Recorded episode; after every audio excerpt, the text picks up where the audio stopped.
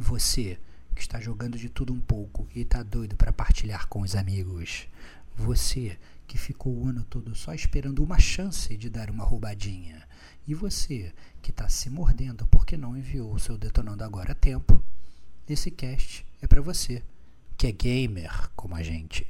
Outstanding.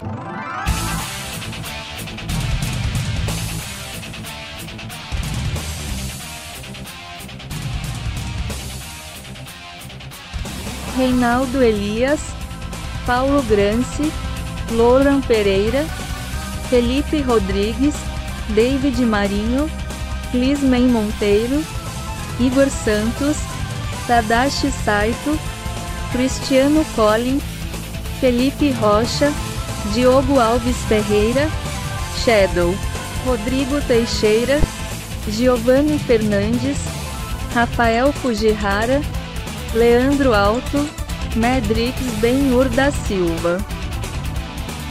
Este é o gamer como a gente.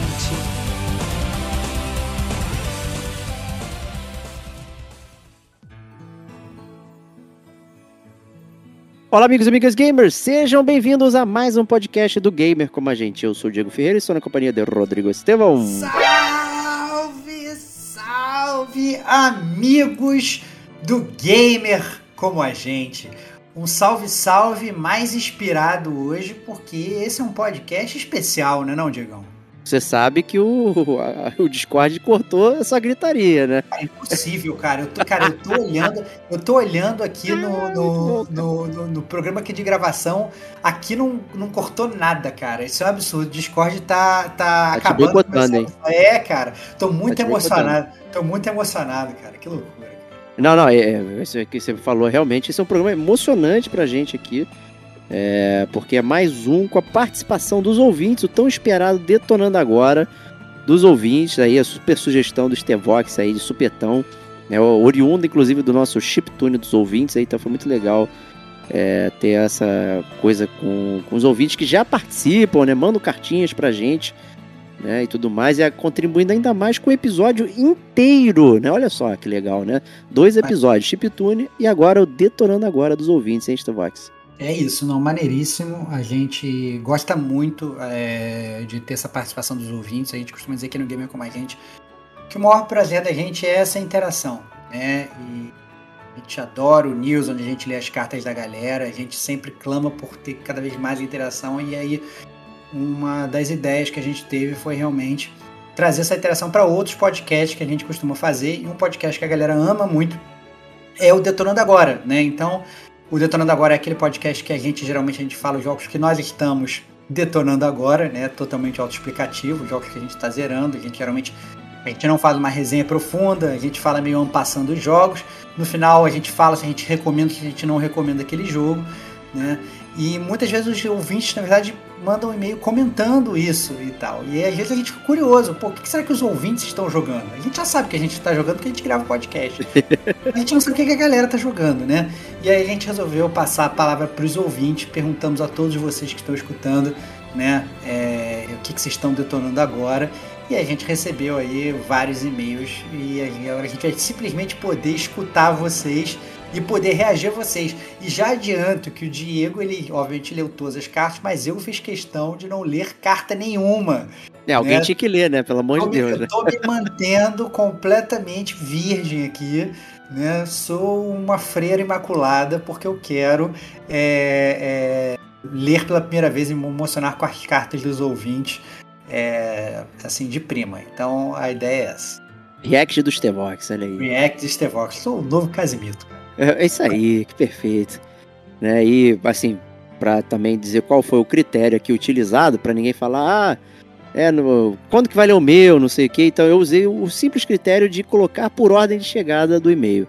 Então a primeira pessoa que será lida foi o primeiro e-mail recebido, né? E a última pessoa lida aqui será o último e-mail recebido, né? Na, na cronologia, a gente deu um timing lá para todos mandarem os e-mails, né? A gente fez questão de olhar ali, ver se não caiu em algum outro lugar e tal. Então foi muito legal. Eu ouvi dizer que você foi um bom juiz e começou a cortar vários roubos que a, que a galera fez, né, Diego? Cortei todos os roubos, só, tá só, só ouvintes imaculados aqui. né? Que pô, roubos não estão permitidos detonando agora, cara, será? Pra você ver os ouvintes, como é que vocês, como é que o nosso host é cara de pau, o cara que mais rouba em todas as escolhas. Né? Tem que trazer um jogo, ele traz três e tal, sempre rouba, e aí fica querendo podar o roubo de vocês. Que vergonha. Não, que isso, só organizei aqui em parágrafos e tudo mais, né, para facilitar a leitura aqui durante o programa, mas né, as cartinhas estão na íntegra aí da galera. É, e somente, como eu mencionei, em ordem de chegada pelos e-mails, tá? Então, todo mundo foi lido, não tem nenhum e-mail de fora, tá? É, a gente tá literalmente lendo todos os e-mails que chegaram aqui pra gente. E sem mais delongas, vou perguntar aqui, Stevox, pra você ler esse e-mail aqui, o que que nosso amigo Reinaldo Elias está detonando agora? Vamos lá, muito bom. Reinaldo Elias mandou o segundo, seguinte e-mail. Olá, povo. Geralmente eu sou bem passivo, mas já que vocês perguntaram diretamente para mim, nos meus ouvidos, o que estou jogando agora, aqui vai uma recomendação e uma de recomendação. XCOM, caraca aí, já, já começou bem, cara. Eu só vou começou ficar bem. tenso, só vou ficar tenso se ele desrecomendar, cara. Vai, vai arranjar um inimigo até o final da vida. é, Reinaldo fala. Essa nova, nova entre aspas, franquia de jogos XCOM é o pináculo dos jogos de estratégia. Não tem como ficar melhor. E não tem como eu recomendar menos. Parabéns, Reinaldo. Você é um dos meus novos melhores amigos, cara. É, eu já zerei cada jogo pelo menos duas vezes e acumulo mais de 100 horas em cada. Mas recentemente peguei uma, uma, umas duas DLCs pelo preço de uma banana solta na feira e quero recomendar ou não para vocês. Nossa, que curioso. Vou começar pela que não quero recomendar. Você aí que está escutando, passe longe de Chimera Squad. Se alguém mencionar Chimera Squad para você, responde com um tapa na cara dessa pessoa.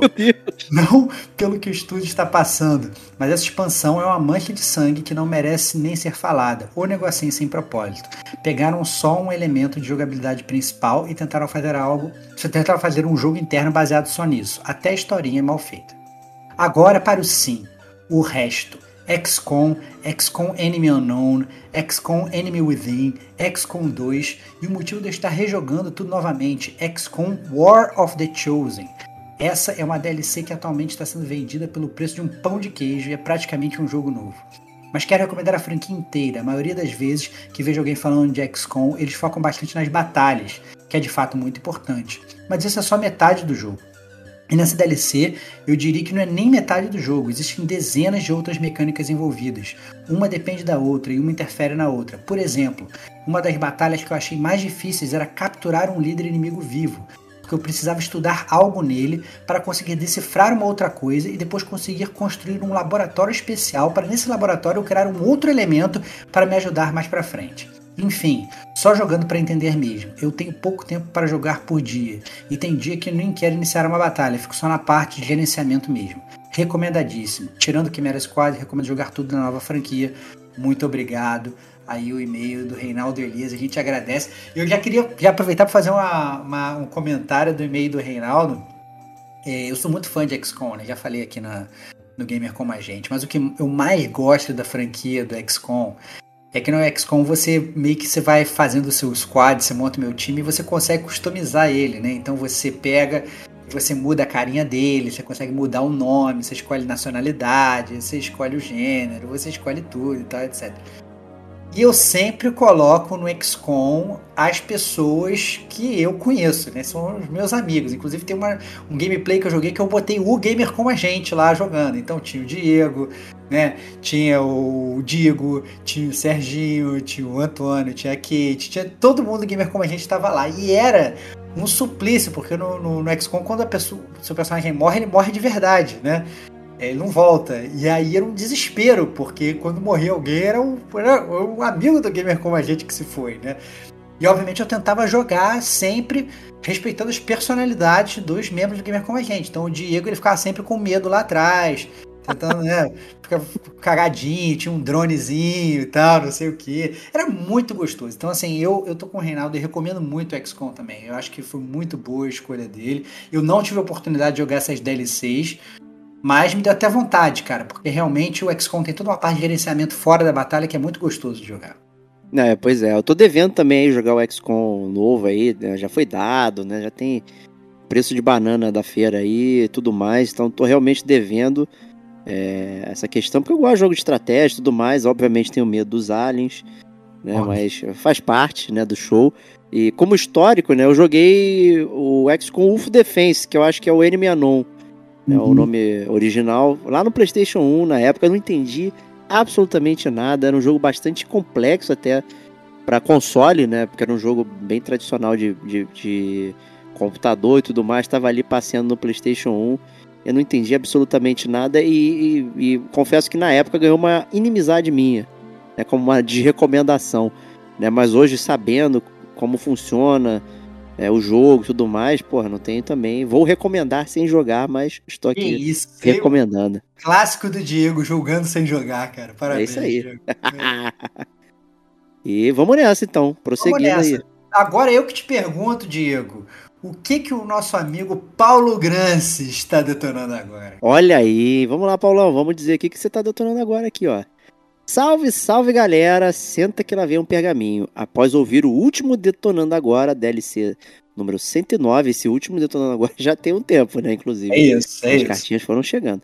Decidi vir aqui compartilhar um pouco com vocês os jogos que eu estou detonando agora. Inclusive, gostaria de parabenizar essa nova era do GCG em que vocês estão ainda mais incluindo os participantes em seus episódios, algo que aproxima cada vez mais os ouvintes daquilo que vocês sempre pregam, que é a comunhão dos gamers, uma taberna, um safe point, onde podemos aflorar nossos lados nerds, algo muito difícil no meu dia a dia, pelo menos. Então, antes de qualquer coisa, fica aqui meu agradecimento pela abertura e pela atenção. Muito bom. Sem Eu mais fiquei-. Hum, Fiquei emocionado, fiquei emocionado, cara. Fiquei emo- É isso, cara. Nós somos uma grande taberna gamer, cara. Vem olha. aqui, pegue sua cerveja, pegue seu hidromel, encha a cara, fale de games, entendeu? De- compartilhe seu password com os amigos. Mas só pode ser amigo gamer, senão não entra. Só entra com É isso aí. É isso. Aí um, um anão, um amazona e um guerreiro bárbaro entraram num- numa taberna. Exatamente. Cara, estão, estão, estão discutindo qual controle de videogame é melhor. É isso, cara. Essa é a grande É batalha, cara. Sem mais delongas, seguem os jogos que estou detonando no momento. Vocês vão perceber que flutuam em vários jogos. Hitman 3, jogo no preço Stevox. Hitman 3 está, por enquanto, sendo o jogo mais fraco da trilogia, ao meu ver. O primeiro nos apresentou os primeiros passos do Agente 47 em sua sede de vingança. O segundo é o ápice. Esse terceiro, já estou na metade das missões, por enquanto é o mais fraco em história. A gameplay é a mesma, o que não me incomoda mas a história está rasa, não há aquela intensidade e urgência dos jogos anteriores. Já na questão de ambientação e arte, não tenho o que falar, está lindo. Enfim, vou aguardar para dar meu veredito final, assim como estou aguardando um podcast sobre a saga, hein? E aí, Stevox? Já, já, já, já chegou com uma cobrança, né? Muito bem É. cobrado, como tem que ser. Tá nas nossas pautas frias falar do Hitman. Hitman, inclusive, foi um jogo que eu e o Diego a gente comprou ao mesmo tempo uma vez. A gente se É. presenteou, né? A gente se presenteou, exatamente. Assim, a gente fala, será que a gente vai gastar? Será que a gente vai gastar? Só que aí a gente fala assim, então faz o seguinte, para não gastar dinheiro, Diego, eu vou te comprar um presente. Eu digo, tá bom, então eu vou te comprar um presente também. Aí a gente foi na loja, cada um comprou um Hitman, um pra dar de presente para um outro, pra dar de presente Maravilhoso. outro. Acabou toda aquela, aquela consciência pesada de que a gente tava gastando dinheiro com videogame, cara. Foi Isso aí. Porque dar Maravilhoso. presente pro amigo, a sua consciência não pesa. Agora, comprar videogame às vezes pesa. É, sem jogar, né? Imagina, aumentando o. Exatamente. Exatamente. exatamente. Muito bom. E prosseguindo aqui, Disc Room. Seguindo a recomendação dos amigos no DLC número 105, comecei a jogar esse indie. Algumas coisas que comecei a notar sobre os indies desde que comecei a jogar é que às vezes, por ser um jogo de menos investimento em arte, até mesmo em gameplay, eles dificultam demais o jogo. Talvez para nos prender por mais tempo dentro do mesmo. Vide Celeste e Double Kick Heroes. Apesar disso, é divertido demais escapar dos discos. Ainda estou nas fases medianas, então tenho medo do que me espera pela frente. Muito bom, é, Paulão. É bom, hein, cara. Acho que o Discord é bom, cara. Gostei muito, cara. Quando eu zerei, foi muito gostoso, cara. Vale a pena. Pô, Celeste também aí, cara, porra. Fica difícil, mas ele tem uns facilitadores lá pra te ajudar caso esteja difícil demais aí pra você. Eu acho que é uma parada bem legal dele. E prossigamos aqui com Inside. Né? Realmente bem variado, né? O que ele Não é bem tá variado. aqui. E zerei recentemente, só digo uma coisa: se vocês gostam de Limbo, precisam gastar 4 horinhas pra jogar esse jogo lindo e esquisitíssimo. E quem não ouviu, pode ouvir o nosso podcast, né, Stevox? Temos, temos podcast é, do Inside, fizemos uma resenha completa, foi muito divertido, falamos muito bem do jogo, podcast número 49 Eita. do Gamer Como a Gente. Então, se quiser, vai lá escutar aí o podcast de Inside. Perfeito. É, Cyberpunk 2077, olha aí. Alguém Olha aí. recomendando, não é possível. Não pode ser, vamos ver. Vamos ver. Depois de um lançamento ridículo, enganador e falho, sim, eu gastei quase 300 pilas no pré-lançamento. Choremos. Diego Choro também. junto. Diego Eu também. Diego também, Diego também. É, mas eu comprei aquela edição especial da, da capa que vem desenhado por aquele Death Burger e tal.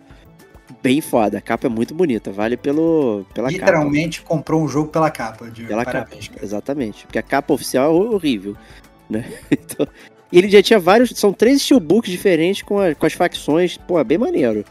É, aí você tinha que, pra colecionar, você tinha que gastar 900 reais, né? Então também não vai, né? É, mas vamos lá. Decidi dar uma chance depois de quase dois anos, eu também, promovendo ele de peso de papel para um CD instalável, com a cabeça mais fresca, esquecendo completamente o que me foi prometido lá atrás cidades imersivas, várias opções que realmente influenciam na história, NPCs fluidos e sidequests no nível The Witcher, o jogo até se tornou legal, com uma historinha de temperatura máxima e um RPG ok. Mas é aquilo, para você se divertir tem que esquecer que esse era o jogo para revolucionar a indústria, e só entregou um action RPG genérico com alguns diferenciais que pouco importam. Essa opinião é boa, eu concordo bastante. Eu, eu não, tá consigo, trazendo. não consigo jogar ainda, que eu não consigo an- avançar, cara. O Cyberpunk 2077 é o meu novo Red Dead Redemption 2. Não que eu esteja dormindo, cara, eu não consigo, cara. Eu pego, você tem a opção de voltar a jogar o Cyberpunk ou testar qualquer outra coisa. Eu sempre vou pra qualquer outra coisa. É. ideia, eu cheguei a baixar Assassin's Creed Valhalla e não jogar, jogar. jogar uma hora e meia só pra não jogar o Cyberpunk 2077, cara. Apelou mas já- mesmo, hein? Mas já deletei o Valhalla. Foi só Ah, tá. literalmente pra testar. Testei, joguei, mas não joguei Cyberpunk 2077. Olha que louco. Tá certo. e o último aqui da listinha, a Plague Tale Requiem, que é o Plague Tale novo aí. É, finalizando graças ao sistema cloud, olha aí. Comecei a jogar recentemente o jogo dos ratinhos.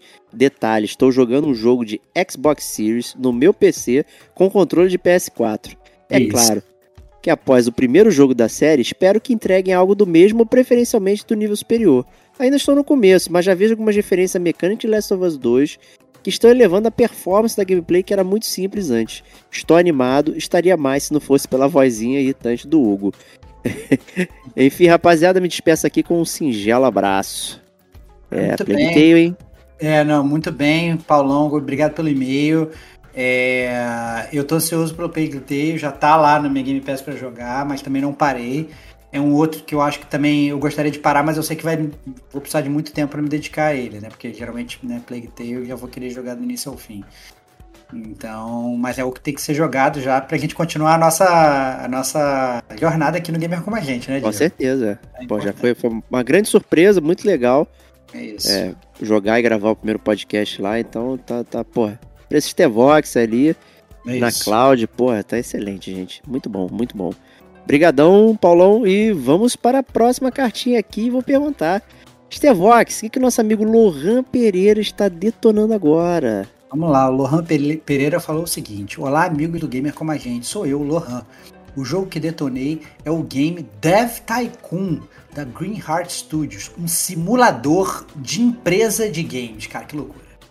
Cara, para tudo, cara, simulador de trabalho, meu Deus. Ele remete à própria história da indústria, olha que interessante. Começando no Commodore e terminando na atual geração. O game, apesar do meu, do, do meu caso ser mobile, é muito bom em sua proposta, fácil de entender, intuitivo. Os gráficos são simples, mas tem uma boa jogabilidade. Além disso, é o tipo de jogo que você pode jogar 5 minutos para distrair. Recomendo demais para quem gosta do estilo. Valeu, galera do Gamer com a gente. Até a próxima. Cara, fiquei curioso sobre Dev Tycoon, cara. Porque eu, não, é, eu- agora eu quero saber como é que é o gameplay da parada, cara. Então, eu tenho uma surpresa pra você, porque eu já joguei Game Dev Tycoon. Mentira, mentira. Que Sério? loucura! Então elucide-me, Diego Batista Ferreira. Qual foi o jogo secreto que você jogou e detonou sem me contar, seu canal? Não, é, é, foi- então, ele tá na Game Pass, na Game Pass, na Play Pass, né, o Game Dev Tycoon. É, então eu joguei ele lá e joguei outro de, de, de Game Dev também, são, são dois. O outro não tô, não tô lembrando exatamente qual é o nome. Mas eles têm o mesmo funcionamento. Você tem uma empresa é, que você abre lá para trabalhar. E. Game Dev Story. Pronto, lembrei. Vou procurar aqui.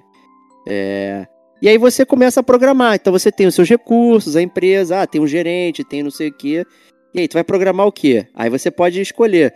Ah, eu vou programar no Commodore um jogo de ação com marketing, não sei o quê. Aí você lança o jogo, as pessoas trabalham e aí tem as vendas. Aí você vai acompanhando. Se as vendas forem boas, você consegue é, fazer um jogo melhor da próxima vez. Senão o seu estúdio vai cada vez mais afundando. Então é muito legal.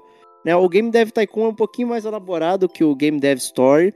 Né? Ele tem um gráfico mais bonitinho, o Tycoon e tal, as coisas são meio mais elaboradas. Esse Game Dev Story tem vários jogos que é alguma coisa story, que é dessa mesma empresa. Uhum. Tem de beisebol, tem de é, shopping center, eles fazem uma montanha. Então todos os jogos têm o mesmo funcionamento, é bem mais simplificado. O Game Dev Tycoon já é um pouquinho mais, mais robusto e tal, mas tá de graça na Play Pass se você tem ali no Android tá? Pode baixar lá. Pô, 9,90 você joga um joguinho bem interessante aí. Eu confesso que esse me surpreendeu. Quando apareceu ali, caraca, meu, eu joguei isso aí. Foi cara, muito legal, cara. Eu, eu bem maneiro. Quero, eu só quero saber se você consegue lançar jogo capado, que nem a Bethesda, que Consegue? The Project Red, cortar recurso, fazer o desenvolvedor babaca, botar os desenvolvedores no crunch lá, é, Sim, tudo isso, tudo isso tirar, rola. Tirar um bônus absurdo, fazer, fazer a, a, a, vida real. Quero saber se dá pra me fazer. É muito interessante. Ah, você vai investir aonde e tal, não sei o que, você vai é, montando a sua estrutura de, de, de, game que vai vender e tal. É muito legal, é, dá um, um é um take interessante. Assim, né? Obviamente não tem essas complexidades é, capitalistas aí que você tá brincando e tudo mais, né? Mas dá para vivenciar alguma coisa e é realmente é, tenso. Assim, para dizer que, porra, não é uma parada que, que é muito sim, simples, né? Vender um jogo, fazer um jogo. Muitas vezes as pessoas acham que é, que é molezinha, mas não é não. É bem, é trabalho pra caramba. É, e essa simulação aí, apesar de simplificada, dá pra sentir um gostinho. Então, pô, super dica aí do Lohan, cara. Muito legal. Então vamos agora para o nosso próximo ouvinte. É, canta pedra aí, Diego. Me conta para aí, conta aí para todo mundo o que, que o Felipe Rodrigues está detonando agora. Vamos lá, Felipão. Olha aí. Salve, amigos do GCG. Toda vez que escuto um GCG News com as cartinhas, fico empolgado para escrever a minha, mas acabo não fazendo por causa das correrias do dia a dia. Quando ouvi o anúncio do Stevox sobre um detonando agora dos ouvintes, resolvi que deveria me manifestar, pois estou detonando o melhor jogo que já joguei desde a aquisição do PS5. Gosto de sushi, ou Ghost of Tsushima. Caraca, cara. Gosto de sushi, cara. É isso. Muito bom. que jogo! Tudo é incrivelmente lindo, gráficos, trilha sonora, história, dublagem. Estou jogando em PTBR e curtindo muito, apesar de não ser a minha preferência. Também joguei em PTBR. Achei que ia ser um jogo rápido, focado na história e com combate simples, e fui surpreendido de todas as formas possíveis. Não consigo avançar a história principal porque sempre aparece um passarinho, uma raposa, uma tropa mongol no caminho que me desvirtua do objetivo, mas me deixa super satisfeito porque não tem nada melhor que blips do mapa. Olha aí, cara. Muito bom. A única coisa que me faz pensar é às vezes cair na risada e, e às vezes cair na risada é a moral do Sr. Sakai, que em tese deveria ser um samurai honrado, mas aceita tudo que as pessoas salvas têm. Ou simplesmente entra em residência e pega na mão grande tudo que estiver no campo de visão. Mas na hora da luta, a honra é super importante. Olha aí, cara, quebra de personagem, cara. É. Olha aí, que, olha aí que maneiro, cara. Muito Pior bom. que o Ghost of Tsushima tem bastante mesmo, né? Porque na cutscene ele é o Senhor Honra. Né? Mas aí quando chega na hora da luta, tu pode fazer tudo na surdina né, que não tem problema nenhum, você é realmente é fantástico. Mas, mas, aí tudo bem, faz parte da, da história, que ele aceita seu gosto e vai abandonando a honra. Mas essa parte dele entrar na casa das pessoas e roubar as paradas é muito zoado mesmo, cara. É muito, é muito zoado. Estranho, muito estranho. Muito estranho. É... Acho que isso é, na verdade, um outro objetivo alcançado com sucesso por parte da narrativa, porque eu, na verdade, faria exatamente igual se fosse o último samurai contra o exército tão sagaz. Na verdade, eu morreria na primeira cena, mas é bom manter as esperanças. Enfim, ainda estou longe do fim dessa jornada, mas amando cada hora ao lado de Jin Sakai e seu fiel cavalo escudeiro. Por fim, vou dar aquela roubadinha do Diego Olha e aí, fazer uma menção rosa ao Genshin Impact. que também estou detonando há muito tempo, porque é um jogo infinito aparentemente. Mas estou curtindo muito a nova atualização com o mapa de Sumeru. E fiquei muito feliz em ouvir o relato da Kate de que havia um stand do jogo na BGS que um dia espero conseguir participar.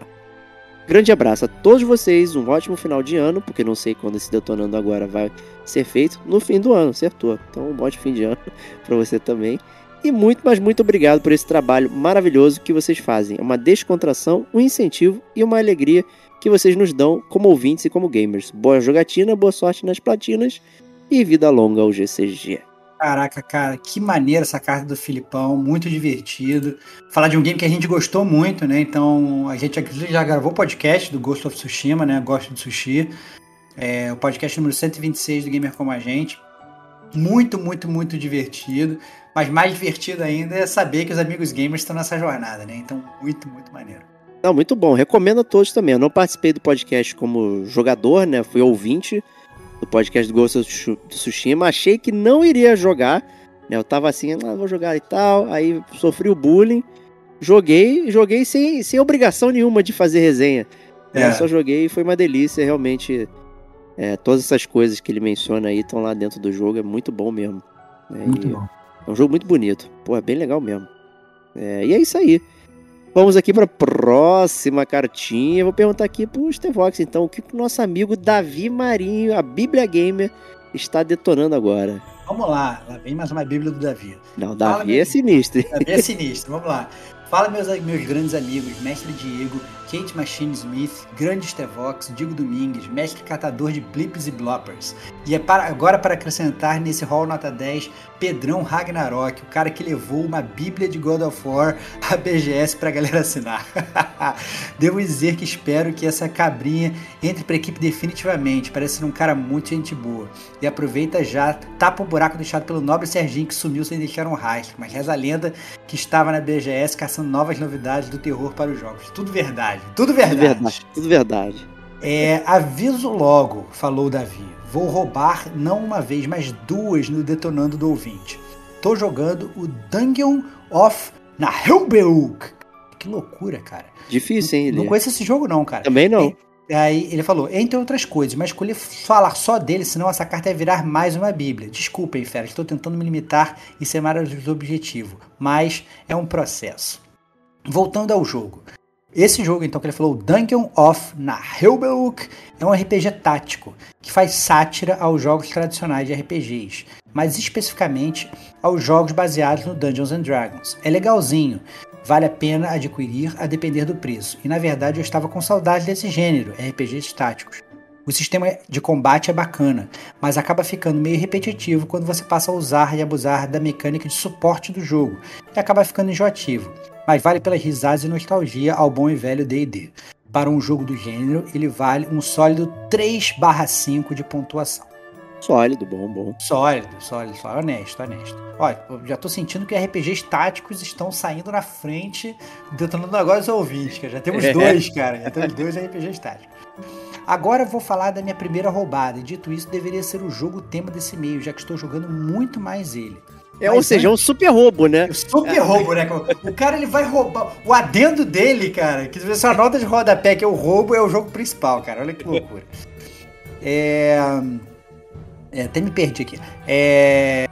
Mas vou fazer um adendo referente à Netflix e ao novo sistema deles de jogos, que lembro bem, teve um cast de vocês que esse serviço foi criticado. Rapaz, vou contrabalancear com argumentos positivos.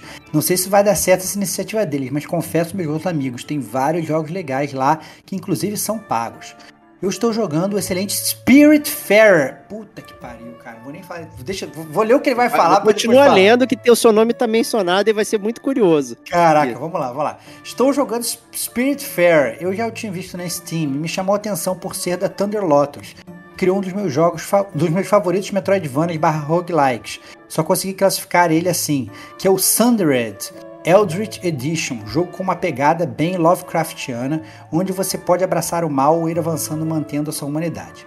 Voltando ao Spirit Fair, ele tem para todas as plataformas, mas está no preço Stevox para quem possui assinatura do Netflix e quer jogar no celular. Isso já ajuda.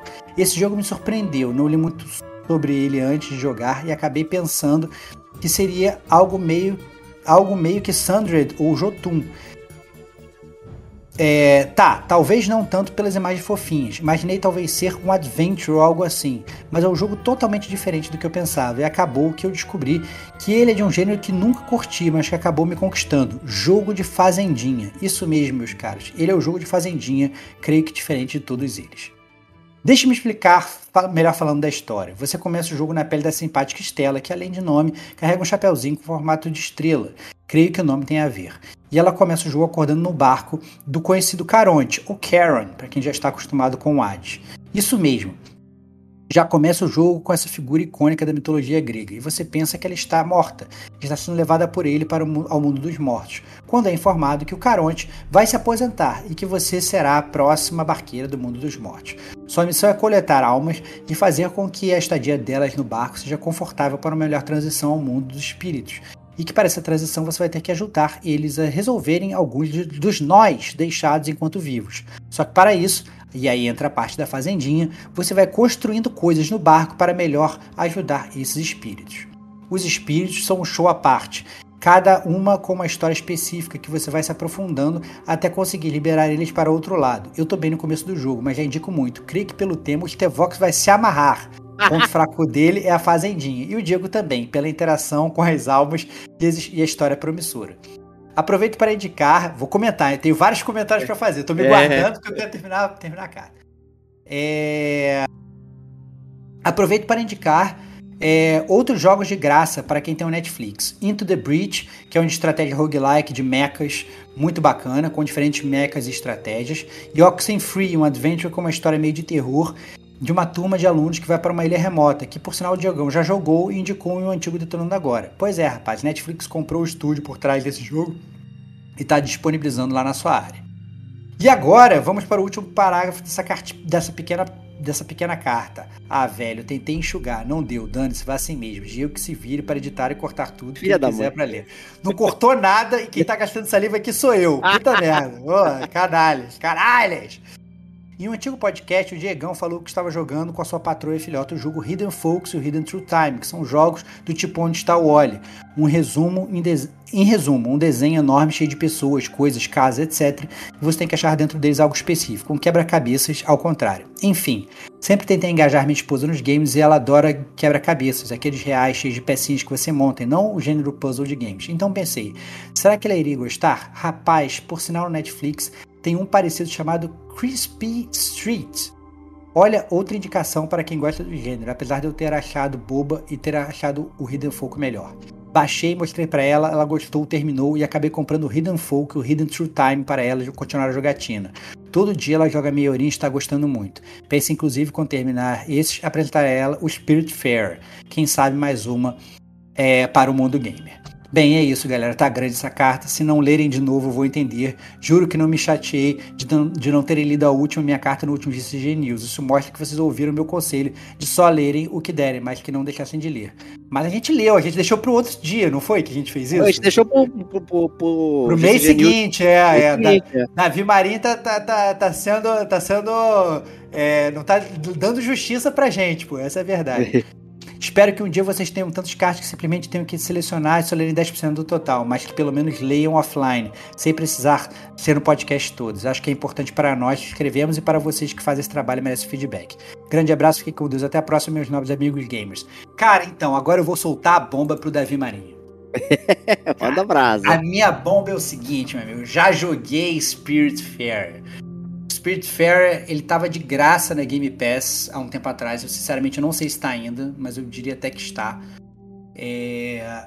Salvo engano, eu não sei se ele ficou de graça também já no, na PSN Plus, tá? Eu acho que tinha ficado extra, também. Mas é. eu acho que tinha ficado também. Então vale a galera chegar. É um jogo que ele tá. Ele volta e meia ele sai de graça. Se ele não tiver de graça na sua plataforma favorita, né? Vale a pena dar uma pesquisada no Spirit Fair. Só que o Spirit Fair, meu amigo Davi, foi um jogo que não clicou comigo. É, ele não clicou comigo justamente porque é, eu, eu, comecei a gostar no início do jogo. Eu fui que nem você no início do jogo, cara. É, eu gostei da ideia, vou, vou ser o Caronte, né? Vou ser um Caronte diferente, vou montar a, a, casinha. Eu gosto também de jogo de fazendinha, não sou que nem a Kate, mas eu gosto do meu jogo de fazendinha também. Eu mesmo parei o Fallout 4 para construir a fazendinha do, do meio do Fallout lá, no meio da devastação. Eu curto jogo de fazendinha. É, mas, cara, o Spiritfarer eu achei um jogo pesado emocionalmente, cara. É, eu, assim, já, já passei por alguns, algumas questões familiares complicadas. É, de perda de pessoa e tal, essas coisas todas. E o Spiritfarer foi um jogo que, que ele mexeu muito comigo, cara. Comecei a jogar o jogo e eu achei ele tão profundo que ele começou a me deixar triste, de verdade. Assim, eu jogava e aí aquelas pessoas é, é, né, você sente, é, é, muito bem escrito, inclusive, né? Então você vai encontrar aquelas pessoas, aquelas pessoas que elas querem morrer, mas elas têm, como você bem falou, assim, coisas que elas deixaram, elas têm que entrar a fundo, você tem que desatar os nós para aquela pessoa ir em paz. E aí eu entrei numa neura das pessoas que eu já perdi, se elas tinham nós ou se elas não tinham, e como que eu faria para desatar os nós dela na vida real. Eu comecei a ficar muito deprê jogando o jogo. E e não foi maneiro para mim, cara. Não foi legal. Não que o jogo não seja escrito, não que o jogo não funcione para outras pessoas e tal. Mas para mim, especificamente, foi um jogo que, que me tocou muito no meu âmbito pessoal. E eu que tava querendo jogar uma coisa só para relaxar, entendeu? Ele ficou um jogo muito pesado emocionalmente. Então, eu, eu só recomendaria pra, pra o Spirit Fair para quem realmente está com essa terapia em dia. E olha que eu faço terapia já há muitos anos, tá? acho que é muito importante, todo mundo deveria fazer. Mas eu acho que foi um jogo que me tocou muito, assim. Eu fiquei muito. Mas me tocou muito de um jeito que me deixava. Me deixava deprê, sacou? E aí, obviamente, é, assim, eu jogo videogame para também sair dessas coisas, para ter outras experiências, não para ficar chafurdando na depressão, né? Então, é, eu achei pesado. Então, meu conselho para os gamers seriam, pô, podem ir no Spirit Fair, mas, né, vai com cautela, né, e joga, obviamente, qualquer jogo, seja Spirit Fair ou outros, só enquanto te faça bem. Quando te faça bem, dropa, né? É, eu só achei realmente pesado para minha situação. É, é bem, bem sinistro mesmo. O Rhyme também é outro jogo pesado para quem tem né, certos tipos de gatilho ali. O Brothers também é outro aí que, é. que eu é. recomendei efusivamente pro Stevox. Ele me amaldiçoou até hoje, porque, né? É. Não, é eu, muito eu, pesado. Assim, eu, gosto, eu gosto às vezes de jogos tristes, assim. Eu acho importante você mexer as suas, as suas emoções, né? Eu, é, eu, acho, eu acho importante. É, eu só achei realmente Spirit Fair, assim, quando eu achava que eu ia pegar, assim, um personagem mais tranquilo, eles iam piorando, assim, eu ia ficando cada vez mais envolvido e eu começava a fazer várias conexões e eu, e eu comecei a entrar numa bad, assim, real, entendeu? Então, eu falei, cara, vou parar de jogar essa parada. E eu, eu até parei. Então, é, é... Ele parece um jogo inofensivo, né? Quando você é, olha porque assim, tem um visual, tem... é, visual bonitinho, cartunesco e tal, não sei o que, barquinho 2D, vai andando de um lado pro outro e tal vai construindo as casinhas, pegando os itens e tal. São os legais dos personagens, né? Mas eu entrava tão a fundo nos personagens que eu, eu transcendia, entendeu? Eu começava a ver um. quebrava muito a quarta parede para mim. E aí ficou, Entendi. ficou meio é. raro. Então é isso aí. Mas é. é. isso, é isso. Boa, boa carta do meu amigo Davi. Nossa, oh. a, a, a, única coisa que ele não fez foi a recomendação original, que ele falou duas linhas, né? É isso, o, é, o, jogo, né, o, o, o, jogo lá que a gente queria saber de estratégia lá, o Dungeons and Dragons cover lá, a gente ficou sem os detalhes, olha aí, é. E o resto ele detonou aqui, falou um monte de coisa aqui. É isso. É Ótimas é isso. dicas do, do Netflix aí com Into the Breach e o Oxenfree. É verdade. É, o Oxenfree também, potencialmente, ele tem problemas também emocionais assim, então... É, tem que ter cuidado. o Oxenfree eu não joguei, o Into the Breach eu já joguei também, sugestão do Diego. É, só que o, o Into the Breach eu baixei para celular, então virou meu joguinho de celular durante um bom tempo. É, joguei Into the Breach e é mais um gostoso. Parece Final Fantasy Tactics, né? Então, é, vai... bem legal. Com a, com a mecânica de viagem é. no tempo, né? É, é mais simples, na verdade, mas é, mas é, mas é bem divertido. Bem divertido, é, é isso aí. Então... E, e, essas indicações do, do puzzle Hidden, Hidden Focus, Hidden Fruit Time é bem legal, inclusive, é, falando de graça, né? Sempre bom preço de T-Vox. Também eles estão disponíveis na Google Play Pass, lá ambos, Hidden Focus e Hidden Fruit Time, para, para jogar aí a preço de T-Vox, né? Então, aproveitem. Muito bom, muito bom. É, agora eu vou botar mais uma pessoa aqui na, na roda aqui, Diego. Cabe a você dizer aí o que, que o Clisma Monteiro Opa. está detonando agora. É, fala aí, Clisma, beleza? Fala, amigos gamers! Clisma falando aqui mais uma vez. Quero deixar a minha participação no Detonando Agora. O jogo que estou jogando não é nada novo. Fico até meio sem graça de trazer ele aqui, sendo que sou recém-chegado no PS4 que tem uma biblioteca incrível. É, esse é um ótimo adendo. Né, entrar hoje no, no PS4, que você tem muitos anos de jogo aí. Milhões pra... de jogos para jogar. É Pô, é assim, é muito maneiro. Isso aí não tem o que falar. Vou direto ao ponto. Estou jogando GTA V pela milionésima vez. Já zerei, fiz 100%. Tinha dias que no jogo só GTA Online. Isso tudo no PS3. Depois peguei ele no Xbox One, foi a mesma coisa. Acho que se tornou o meu jogo de cabeceira, substituindo o San Andreas. Claro que nesse período nunca deixo de jogar meu LOLzinho. Mas LOLzinho é outra categoria. Jogos que me maltratam, mas jogo mesmo assim. Olha aí, vira um, vira um podcast. Muito bom, muito bom. Oh. Não vou nem discorrer sobre GTA V, um game já batido que todo mundo conhece, mas sempre é bom retomar e fazer aquelas missões ou mesmo passar o tempo no online. No mais, é isso que quero agradecer vocês por todo esse empenho de trazer um cast por semana e nos dar a oportunidade de participar ativamente do episódio. Abraço forte e até a próxima. Cara, eu acho que o GTA V, ele é um jogo que tem que sempre ser jogado porque o jogo tem atualização até hoje, cara. Pelo é, amor de é Deus. Bizarro, então, assim, é. é um jogo que tá sempre, sempre bem atualizado. O online tem sempre eventos novos acontecendo. Né? O time da Rockstar trazendo coisas novas. Então, eu acho que, que o GTA V ele é um jogo muito mais eterno do que muitos outros jogos aí que se propagam como eternos e que já acabaram morrendo, né? É... E, e, ele se sustenta muito bem, cara. O roteiro muito legal, né? O online por si só, né? Tem gente que, que joga o GTA Online há anos, né? E continua só jogando isso. Então acho que é um jogo que com certeza merece entrar no hall aí, no hall aí de grandes jogos para serem jogados. Ah, já vendeu mais de 170 milhões de, de cópias aí. É, desde 2013, né? Somando, então, obviamente, é um jogo longevo, né? Tá entrando aí nove anos, indo pro décimo ano.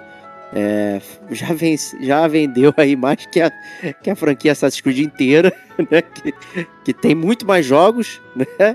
E, e anos também, né? Então, assim, muito legal o GTA V e tudo mais aí. É, e tem sempre alguém chegando no GTA V curtindo e tal. A gente já se divertiu bastante, fizemos o, o podcast, o Rodcast estava lá. Tava no hospital, mas fez questão de gravar conosco. Né? Então foi um episódio muito legal aí também. Então ouçam GTA V e obrigado aí, Clisma. Né? Nunca se sinta vergonha. Você chegou agora no videogame, você não tinha um PS4, é o que você pôde comprar e tá aí uma vasta biblioteca de jogos para você aproveitar, independente se, se já é um jogo batido ou não, se todo mundo é, tá falando e não tá falando mais, cara. Todo jogo que você não jogou é um jogo novo. É isso aí, meu. Ah, escutem aí então, quem não tiver escutado ainda, o podcast número 55 do Gamer Como a Gente sobre o GTA V. Olha aí. Perfeito, olha aí, GTA V 55. Né? Olha aí, olha aí.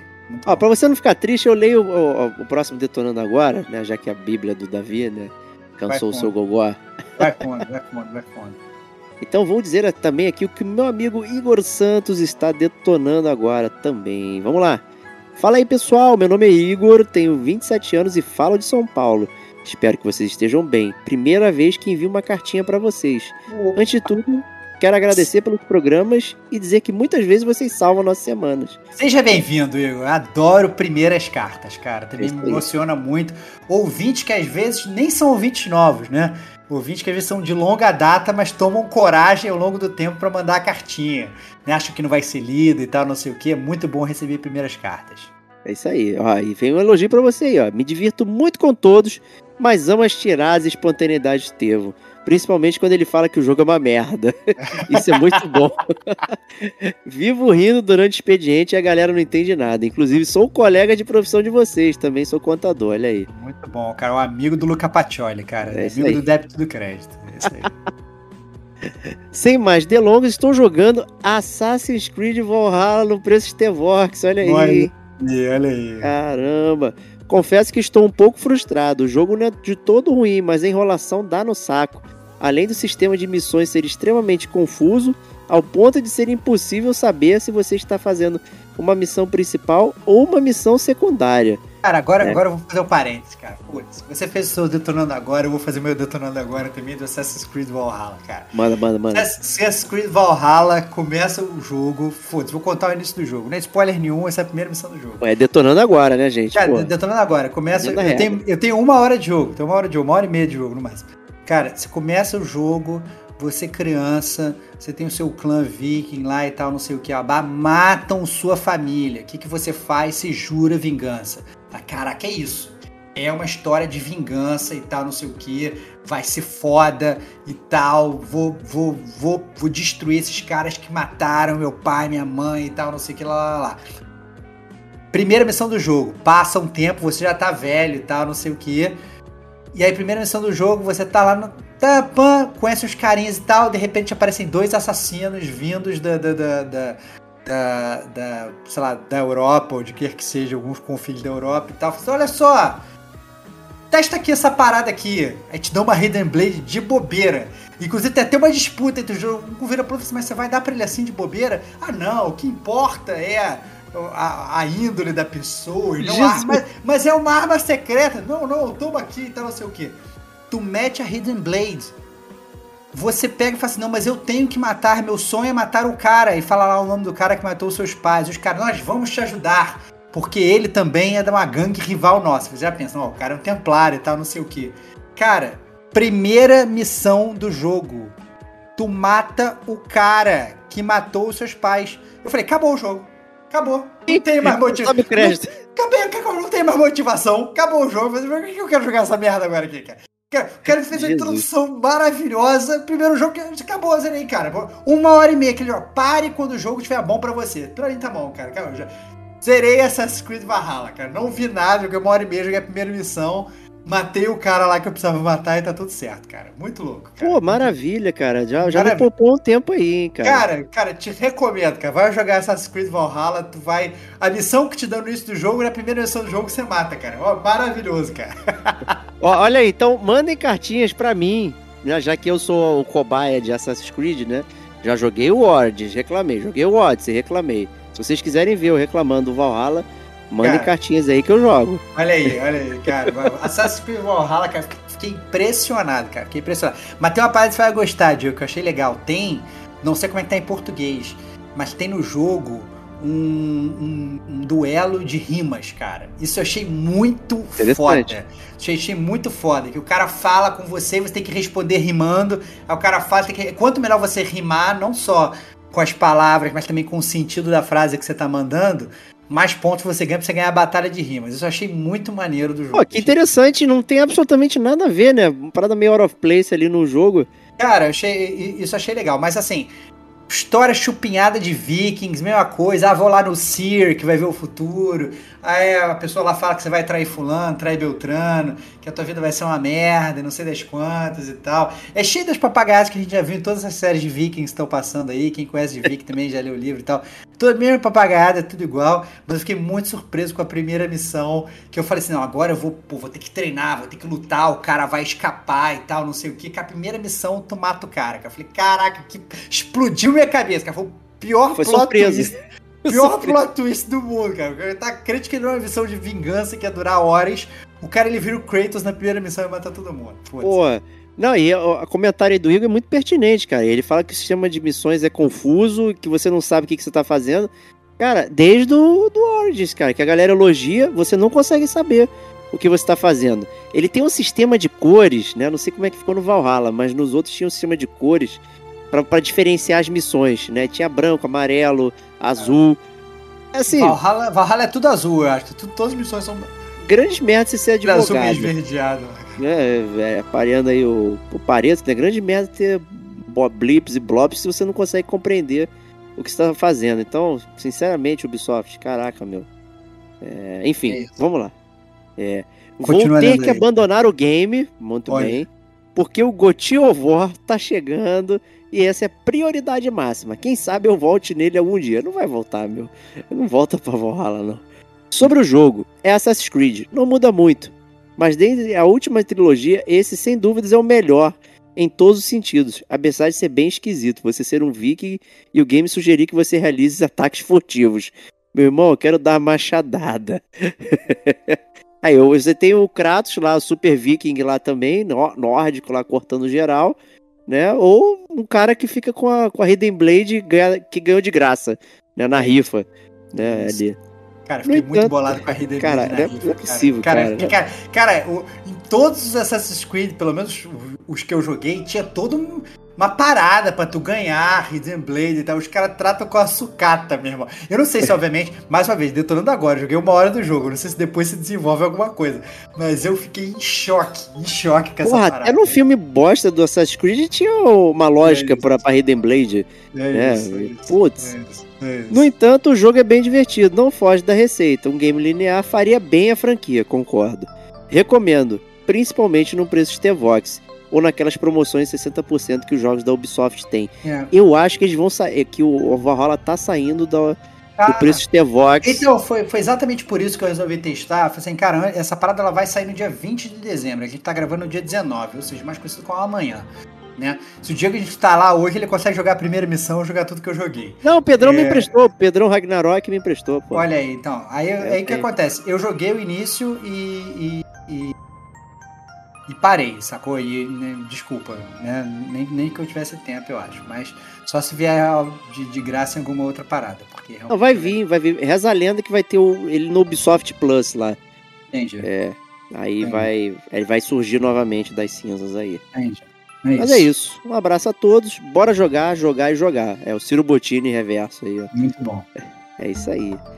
Então, beleza. Obrigado Igor. Foi um prazer. É... Stevox, o que, que o Tadashi Saito, nosso métier aqui do Game Como a gente, tá detonando agora? Vamos lá, Tadashi Saito mandou a seguinte cartinha pra gente. Salve, salve amigos e amigas gamers. Para não ficar de fora de mais um cast colaborativo, que por sinal foi uma ideia genial, pois sempre traz à tona a ideia do cast numa grande conversa de bar.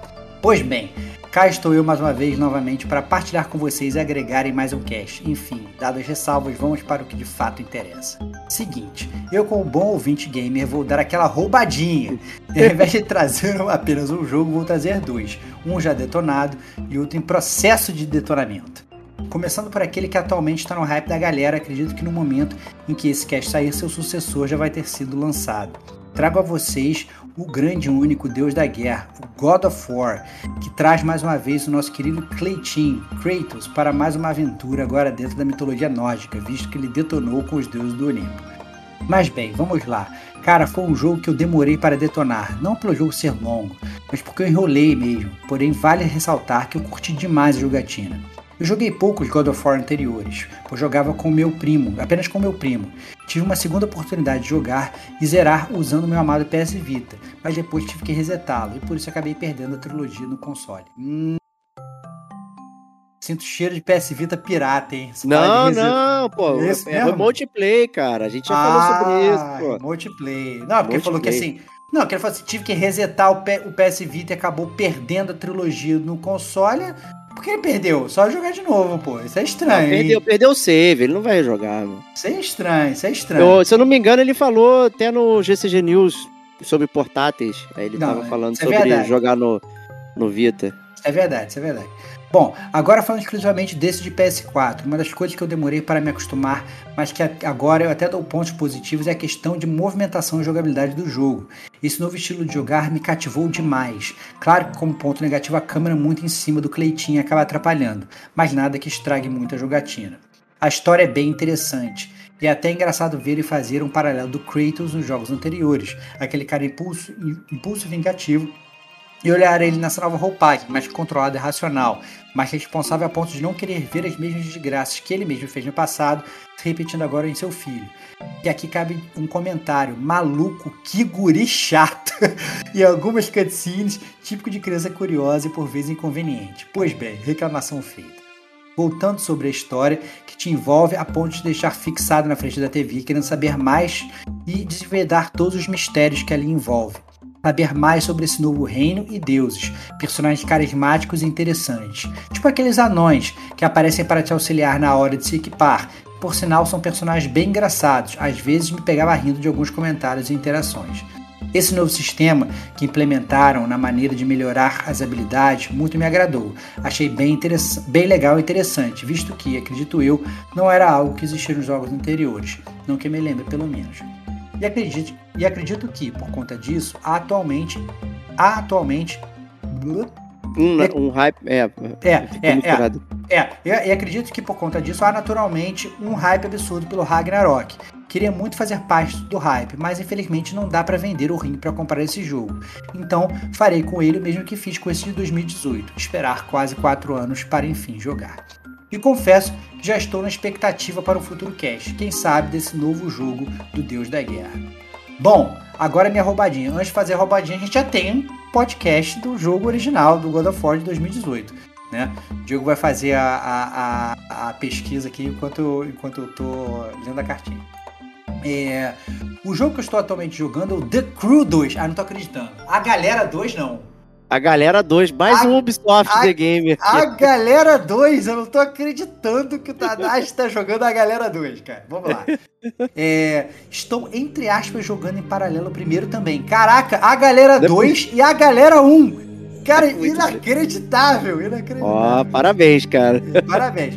Estou recentemente habilitado e, como um bom amante de carro, estava nessa seca para jogar algo relacionado a carro, até mesmo por essa grande conquista para mim, que foi a CNH, queria me aventurar em um jogo de corrida.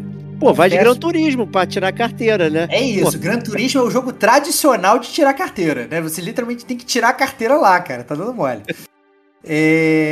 Confesso que ainda não engatei tão bem na história por motivos de tempo. Aí, parênteses nossa, né? ou porque talvez a história seja uma merda. Mas beleza, é. né?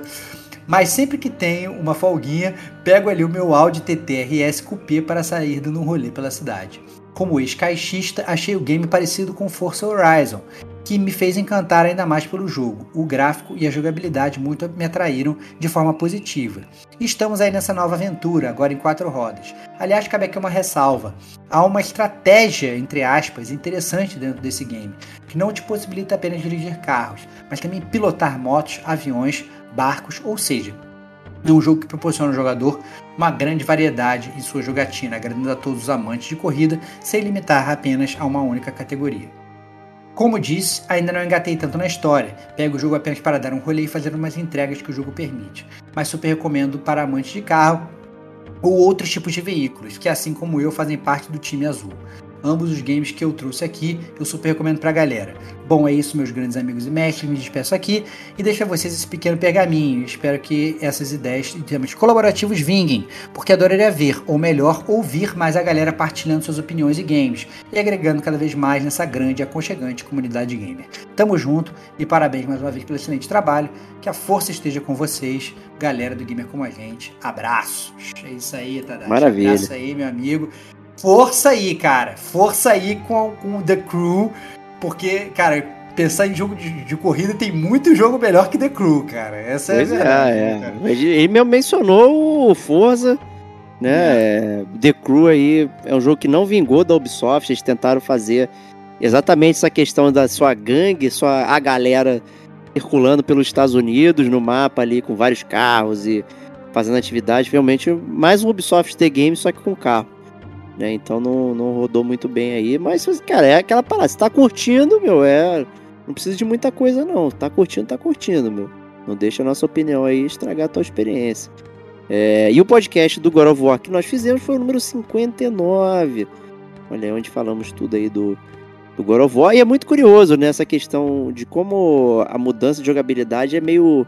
É, vou dizer polêmica, mas tipo, agradou várias pessoas, também desagradou outras, né? A gente já teve uma cartinha anterior no GCG News que a pessoa não curtiu, né? Essa questão. Você mesmo também não gostou muito, eu já adorei, né? O Tadashi também gostou, enfim, né? Bem. Eu, eu, eu, admito que assim, que no início eu não tinha gostado, porque eu tava muito com a jogabilidade do anterior, né? Então, a gente já gravou sobre, sobre a trilogia anterior também, né? No episódio 48, é o God of War Saga, que a gente fala sobre 1, 2 e 3, né?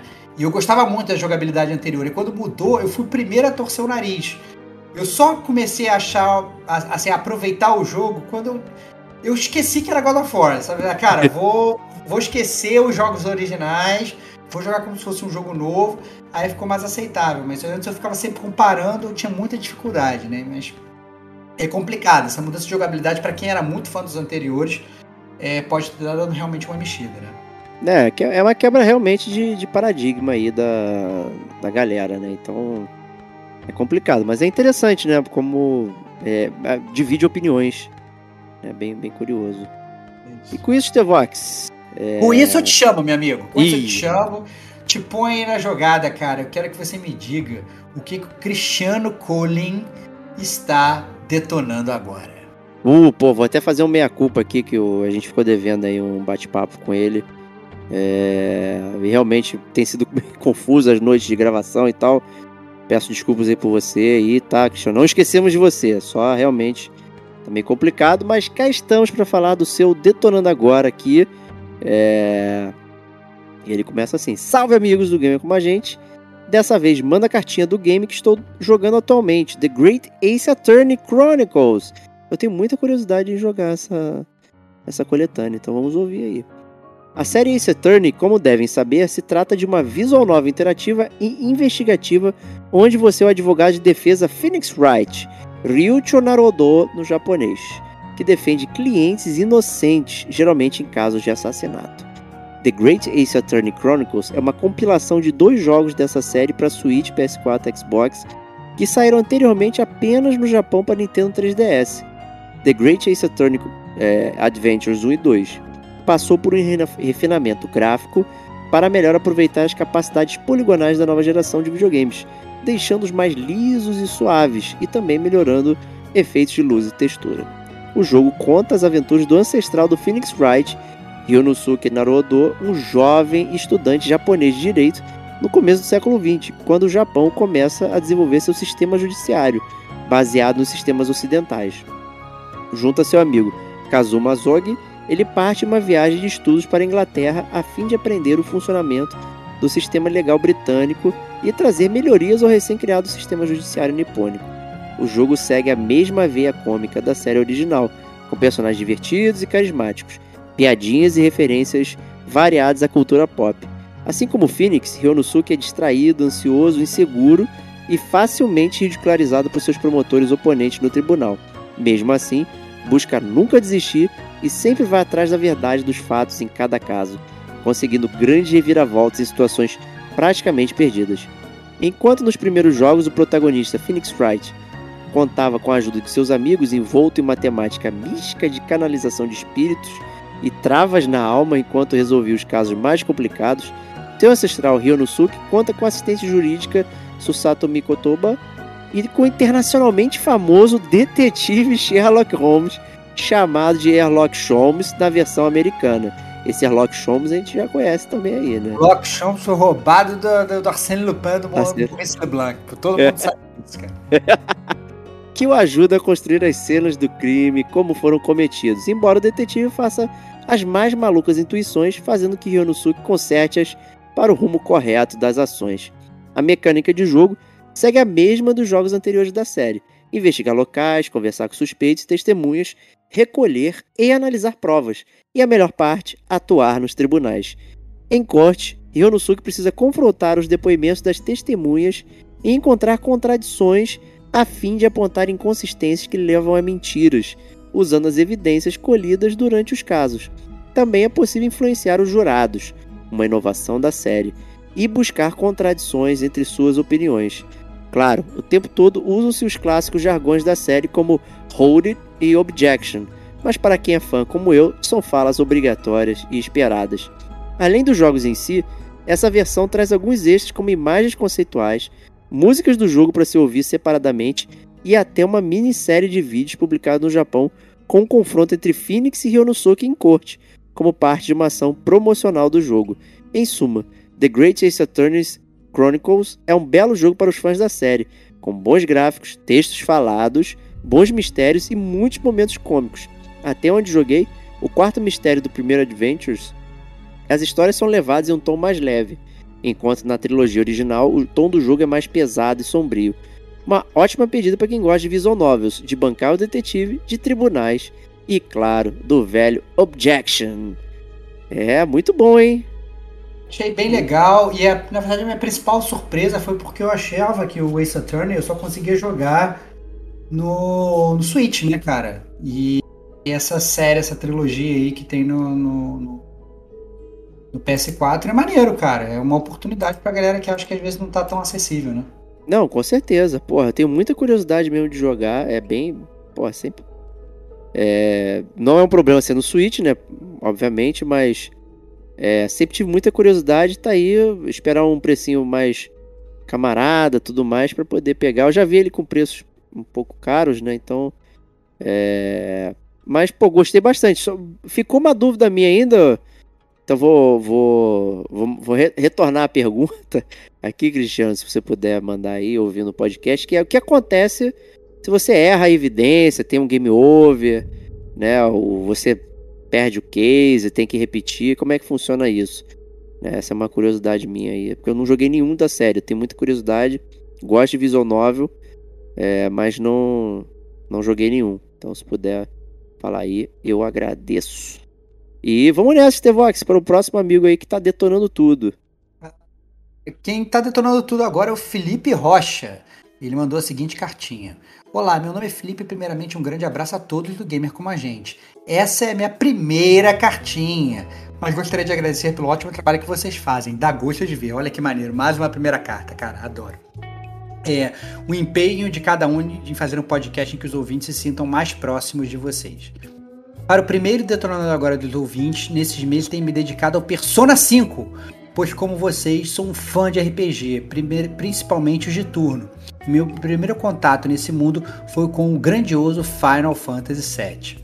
Voltando ao Persona 5, esse jogo me marcou muito, pois foi um presente da minha esposa. Foi o primeiro presente no formato game que ela me deu, por isso tenho bastante carinho por ele. Hoje em dia estou jogando a versão Royal, que estou gostando ainda mais por todas as adições que teve. A luta será difícil para terminar, pois com o lançamento do God of War fica difícil de continuar. Pois é, meus amigos, cartinha rápida e curta. Gostaria de agradecer mais uma vez a atenção de vocês em responder minhas mensagens via Instagram como se fossem amigos mesmo. Continuem sempre com esse ótimo trabalho. PS, Tenho certeza de que vocês estão fazendo um ótimo trabalho, pois é o podcast que eu estou escutando todos os dias para ir ao trabalho, de Maricá até a Penha, de carro. São doses homeopáticas de games todos os dias. Grandes abraços a todos.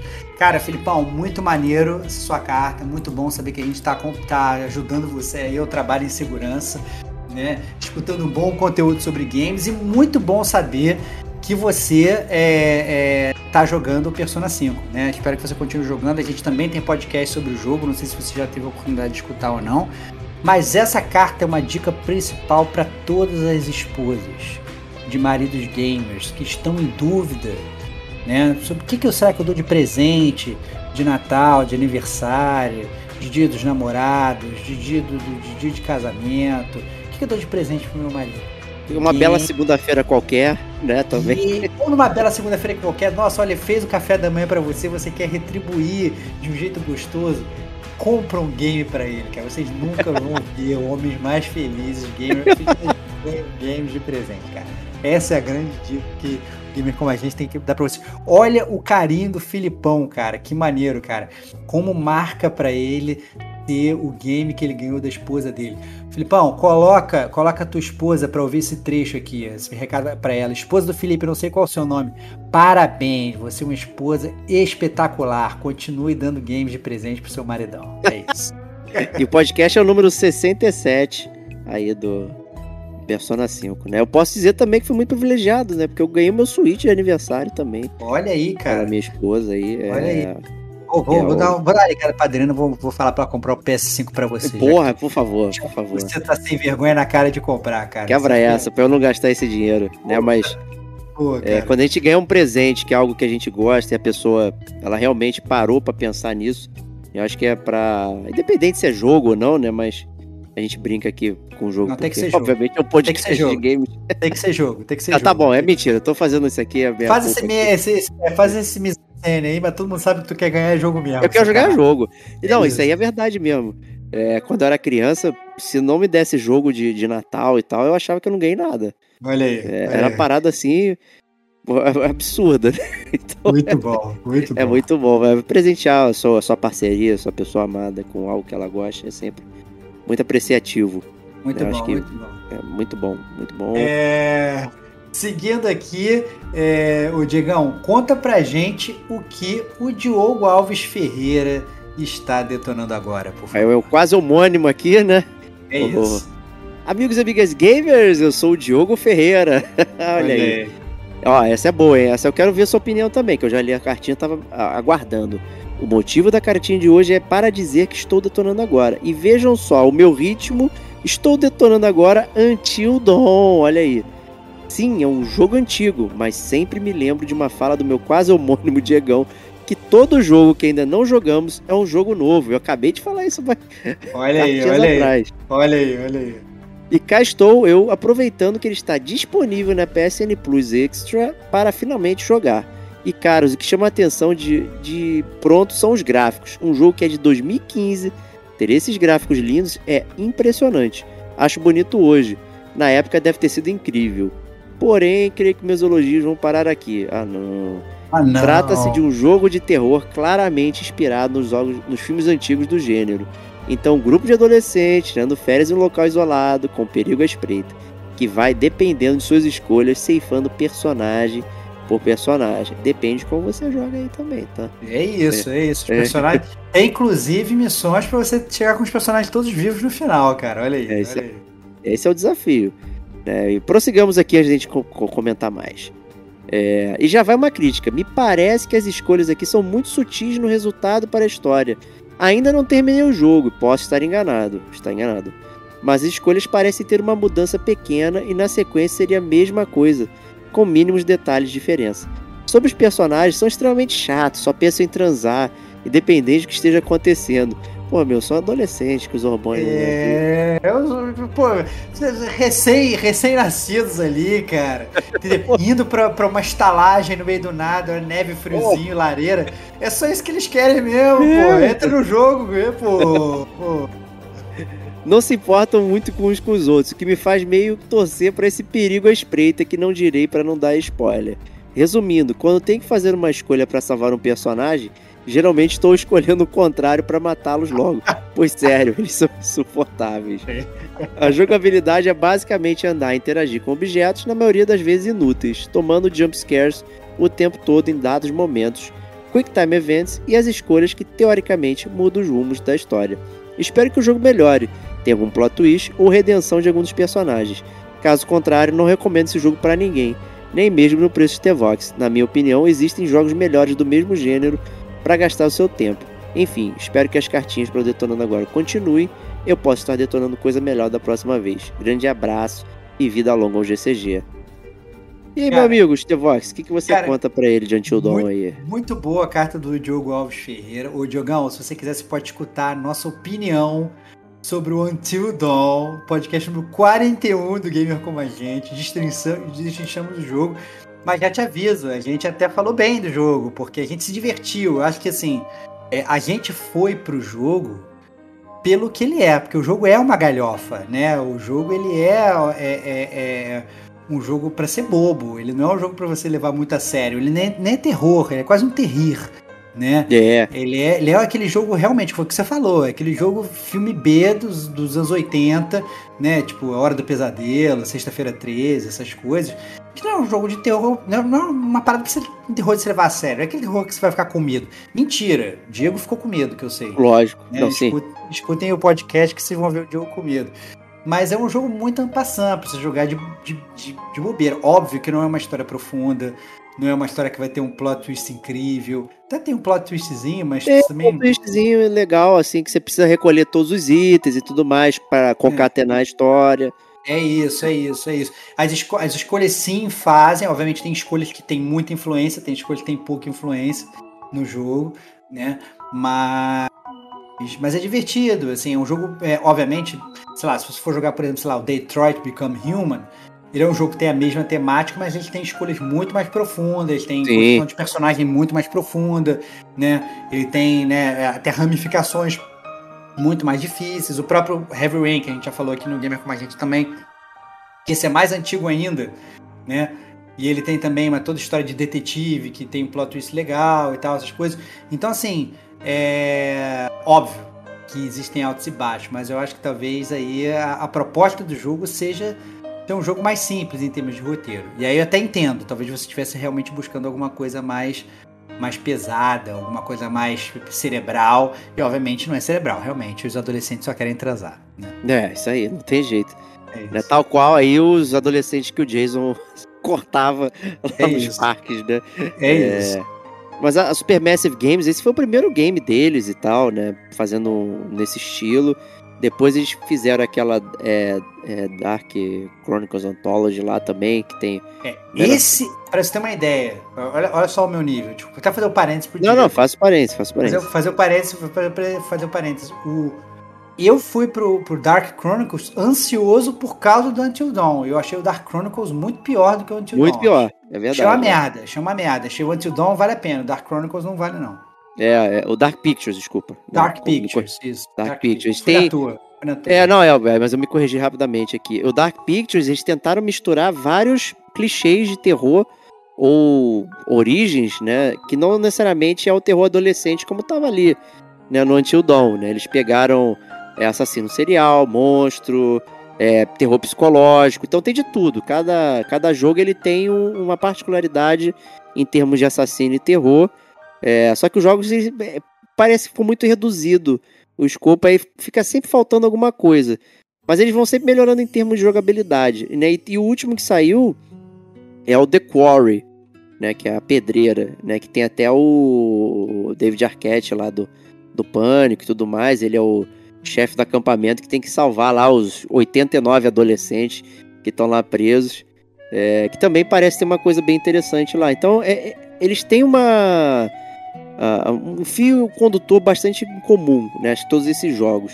Né? Eu acho que minimamente vale experimentar, principalmente se você é fã do gênero, né? De terror adolescente tudo mais. Eu acho que esperar um terror muito mais visceral não é ali. Em nenhum desses. né? Se você quer ficar com medo, acho que tem outros jogos que vão oferecer isso de uma forma muito melhor. né? Mas é isso. É isso. É, próximo game aqui, então sou eu, né?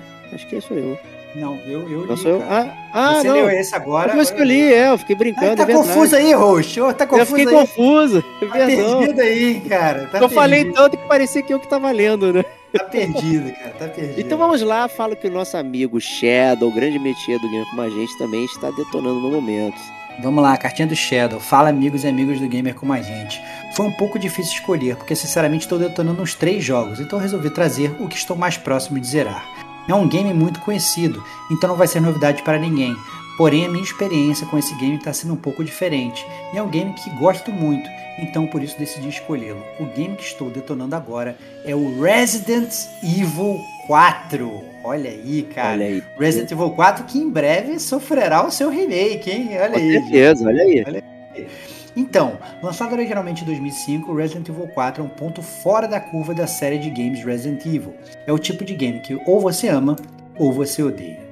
A primeira vez que joguei Resident Evil 4 foi lá em meados de 2010, depois de muito assistir meu irmão jogar e de me borrar todo só de ouvir aquela trilha sonora da vila indicando que havias ganados próximos. Tive a oportunidade de jogar experienciar um game incrível, um dos melhores de- do PS2, com certeza. Zerei várias e várias vezes naquela época, só de lembrar bate aquela nostalgia. Mas enfim, após o anúncio do Resident Evil 4 Remake, entrei total no hype, então decidi revisitar o clássico para ficar fresquinho na memória, para quando o remake chegar, aproveitar a promoção de Halloween na Steam e comprar por R$ 5,99. Não, já comprou na verdade. Já É. comprou. 9,99. Não sei como é que você leu 5. É, no 9,99. Cadê o óculos? Tô, tô, cadê o óculos? Tô, tô velho, tô velho, tô velho. comprou, comprou na promoção da Steam por R$ 9,99. Tá, tá bom esse preço, hein, cara? Ótimo preço, Tá perfeito. absurdo, cara. Jogo lançamento, remake, R$ 9,99. Curioso, cara. Não, calma, não é, não é o remake do 4. Ah, ah, já entendi. É, ele ficou ansioso pelo remake, Ficou ansioso pelo aí remake. resolveu. Eu tô tão ansioso pela carta dele, pelas opiniões do Resident Evil 4, que eu fiquei ansioso. Eu que fiquei ansioso. Mas ele fez o remake dele, já te deu spoiler. Continue lendo que você vai perceber que ele fez o remake do jogo já. Excelente, vamos lá. Antes mesmo de abrir, já fui procurando uns mods para não largar o game pela metade. Cara, que louco, começou a roubar. Roubou, roubou, roubou, roubou, roubou. Não sei se conhecem ou se já ouviram falar no Resident Evil 4 HD Project, mas esse é um mod extremamente bem feito, que traz texturas e modelos totalmente em HD para o game. Simplesmente os criadores levaram anos para texturizar todos os cenários do game. E vou lhes falar, faz uma diferença enorme. Simplesmente um trabalho mais bem feito do que todos os remasters que a Capcom já fez. Caraca, tô impressionado, cara. Quer saber se tem a versão em português feita pelo Thiago Rabatini, cara? Essa é a minha pergunta. É, adicionei com reshade para mudar a coloração do game, deixar mais claro e colorido. Aí, aí. esse, tem medo, tem medo. esse filtro aí é do conhecido como filtro cagão do Diego. É o filtro cagão, o filtro cagão, hein? Ai, que loucura. Então, deixou o game mais claro e colorido. Tirei aquele filtro amarelo que o original tem, deixei mais azulado para lembrar a temática do remake e agora até parece um novo remake. Tá sendo incrível revisitar todos os cenários com gráficos fantásticos e tudo novo e belo. Além disso, ainda instalei uma tradução PTBR, mais dublagem 100% em português. Retiro o que eu disse, deve ter sido do Thiago Rabatini. Não, dublado. É, cara, É. isso que é surreal. Foi dublado. Cara, excelente, cara, excelente, excelente. Dublagem 100% em português e até mesmo minha namorada me assiste jogar para acompanhar a história. Outro ponto interessante, joguei centenas de vezes, mas por estar em inglês eu nunca entendi o que acontecia. Ou seja, agora já está entendendo a história perfeitamente. Muito legal. A única coisa que eu sabia era que o Leon precisava salvar a Ashley e voltar para casa. Lembro que até as suas cutscenes eu pulava, afinal não entendia nada de inglês ou espanhol naquela época. E afinal de tudo, está sendo uma experiência muito divertida. Apesar de eu achar que o game envelheceu um pouco mal, após alguns mods instalados, ele está me surpreendendo novamente. E acho que quem tem a oportunidade deveria tentar também. Totalmente recomendado. Ah, e sobre os outros dois games, talvez eu traga eles no próximo GCG News. Já um spoiler sobre um deles, que é Red Dead Redemption 2, que estou jogando pela segunda vez. Impossível. Cravo aqui que é impossível. Cravo, tô cravando aí. Mentiu, mentiu. Menti- Mentiroso, mentiroso Shadow, mentiroso. Mentiroso, caluniador. Caluniador. Não, mas mentira, é, mentiras à parte. É, brincadeiras à parte com o Shadow, obrigado aí pela cartinha. Muito maneiro saber que você está jogando Resident Evil 4. Foi um jogo que já foi falado aqui no Game como a gente. Eu não joguei, Não jogou. É. não joguei Resident Evil 4. Estou ansioso para jogar pela primeira vez o remake. Então vou jogar o remake, mas sem filtro sépia colorido de carnaval, que deixa tudo com lantejoulas e, e super animado com um sonzinho de, de roda gigante. Vou jogar no hardcore, terror máximo, fraldas do Diego. É isso. É isso aí. é. Ansioso. Esse jogo eu fiquei borrado mesmo. Ansioso. Eu, eu demorei a engatar ele. Eu joguei no GameCube. é, na época que o Resident Evil tinha ido pra, pra Nintendo como exclusivo, né? E a versão do GameCube é bem interessante, tem cores diferentes. Da, do, o PlayStation é bem lavado, né? Uhum. Falta coisa e tal. O, do, do, do GameCube eles fizeram até aquele é, 16 por 9 ali de filme e tal. É bem maneiro mesmo. E eu morri de medo, cara. Eu jogava ali é, logo no início e tal. Porra, tinha uns, uns monstros lá que me deixavam borrado. Tinha um em particular lá na frente, The Vox, que ele. É, ele não tinha. Ele era tipo uma slime, uma geleca. E você não sabia onde estava o ponto fraco dele. Então, se você tivesse o infravermelho, você tinha que apontar e mirar e ver onde estava o ponto fraco para atirar ali. Se você não tivesse aquele, aquela modificação de arma, tu ficava Tava atirando a atirando esmo no, no inimigo para ver se para torcer se tinha acertava ou não. Era aterrorizante, que o bicho vinha é, devagarinho, mas ele ia chegando cada vez mais e ele não parava, né? Ele era uma geleca que se moldava, né? Tipo aque- o cara de barro, né? Do, do Batman ali e tal. E tinha outro inimigo que era o estilo Wolverine, que ele qualquer barulho que você fizesse, ele vinha voando direto na tua cara. Então você tinha que passar devagarinho e atirar nas costas dele que ele tinha o- o- o controle lá do monstro. né? Então, assim, tinha inimigos muito únicos, bem interessantes dentro do jogo. Eu acho que ele, por ser um jogo de mais ação, eles conseguiram colocar também inimigos diferentes, assim, para você trabalhar. Eu gosto bastante e tô bem ansioso com o remake aí. E vamos nessa. Vamos nessa. Próxima carta que eu quero saber, que eu quero o Diego, Diego leia pra mim, me conte tudinho. Quero saber o que, que o Rodrigo Teixeira está detonando agora. E vamos nessa! Olá, amigos e amigas gamers! Por diversas edições do Detonando Agora, eu os ouvia pensando que seria tão bom se um dia eu pudesse participar desse tão estimado programa juntamente com os meus amigos. E com muita alegria posso dizer que este é o meu momento! Sensacional, muito bom, muito bom. Ai, ai. Sem muita enrolação, venho trazer meus joguinhos. Sim, no plural, porque não podia passar essa sem dar aquela roubadinha do bem. Roubadinha do bem é muito bom. Roubadinha do bem demais. Neste exato momento estou detonando RDR1, Red Dead Redemption, né? Porém, não vou trazer esse jogo aqui, pois será tema de uma polêmica cartinha que enviarei ainda este mês. Né? No caso, mês de dezembro aqui, que nós estamos gravando o podcast. Né? Se você estiver no futuro, aí, em 2040, ouvindo esse episódio, É talvez isso. perca um pouquinho. O jogo que eu quero trazer pra cá é o excelente Guardians of the Galaxy, joguinho de ação em terceira pessoa baseado nos personagens da Marvel. Trazendo minha breve opinião, achei um jogo super divertido, jogabilidade bem fluida, que usa muito bem os botões do controle e que no Xbox Series S rodou liso, mesmo em momento mais intenso.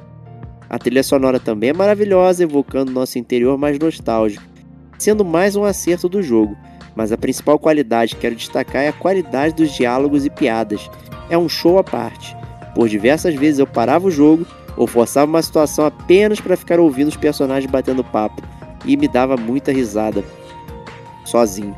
Apesar de ter gostado muito, se eu pudesse citar um probleminha do jogo é que a história, apesar de ser boa, se estende demais, fazendo que o jogo por diversas vezes se torne apenas repetitivo e isso acaba cansando. Em resumo, Dou nota 4,5 para o jogo que gostei demais.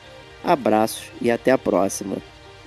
Vou falar agora uma coisa que você não sabe, meu amigo Diego. Ah não, a traição. Já zerei Guardians of the Galaxy. Ah, não é possível, gente. Que Já- da mãe, cara. Já zerei Guardians of the Galaxy. Pô, trago aqui no meu Detonando Agora secreto.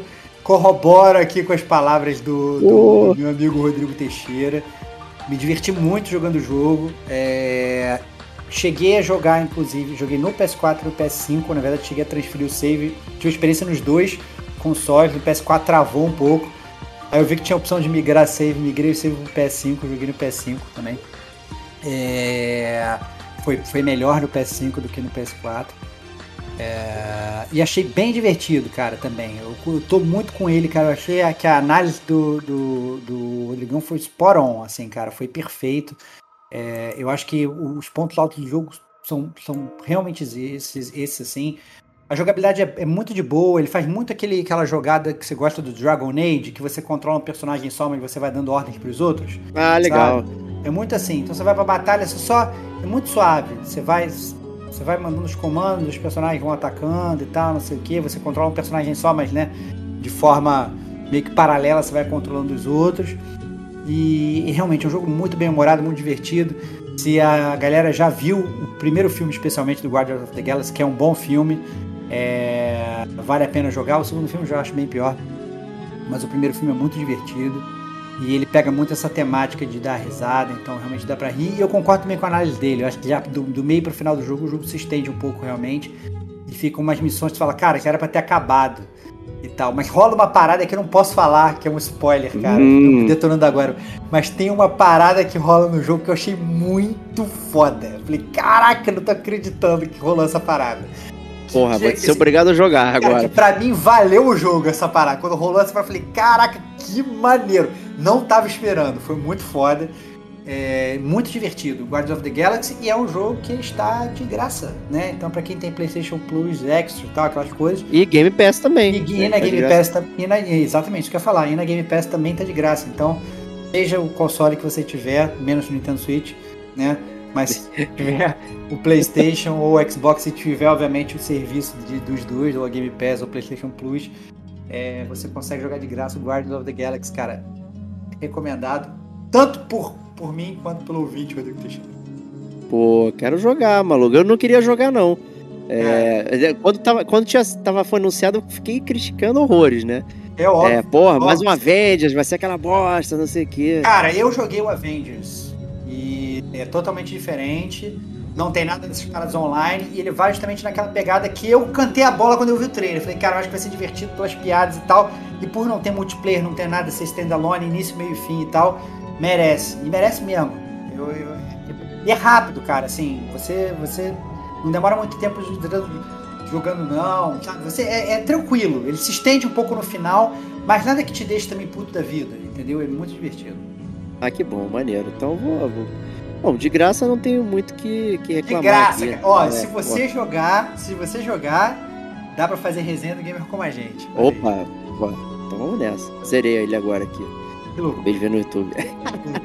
Mas é isso, brigadão. E vamos pro próximo Detonando Agora aqui, Stevox, com o nosso amigo Giovanni Fernandes. Vamos lá, é... Giovanni Fernandes, salve amigos do Gamer como a gente. Queria antes de tudo agradecer a vocês pelo excelente episódio falando sobre as músicas marcantes dos games. Pude relembrar muitos temas clássicos. Que emoção foi ouvir aquilo. Bom, sem muitas delongas, esse fim de ano escolhi jogar Stray, o famoso joguinho do gato, mais conhecido como Goti 2022. Sei que a Kate está de acordo Ih, comigo. aí, ó, colui, colui. Será que vai aparecer aqui para se defender? Eu Não sei. É, e que jogo, meus amigos. Difícil de acreditar que não é feito por uma grande empresa. Jamais imaginei eu estaria me divertindo tanto arranhando portas e vendo um gatinho dormir. É um jogo único, com uma abordagem simples e muito bem feita. Deixo aqui minha recomendação a meus amigos do PlayStation para que joguem esse jogo e que aproveitem que está no preço Stevox na nova PSN Plus. De grátis, papai. É isso aí, meus amigos. Um excelente fim de ano para vocês. Um abraço. Pô, Giovanni, maneiro saber aí que está jogando Stray. É outro podcast que também já gravamos resenha. Estou gostando, cara, dos ouvintes, É. cara. Os ouvintes estão muito alinhados com gamer como a gente, cara. Vários jogos que a gente já gravou resenha aqui. É, e várias novidades também, coisas novas que a gente também não. É isso, que a gente não sabe. Nossa, muito maneiro, muito gostoso. E, e traições, né? Você com esse Guardians of the Galaxy aí secreto. eu Adoro, cara. Eu Game adoro. Dev Tycoon que eu joguei.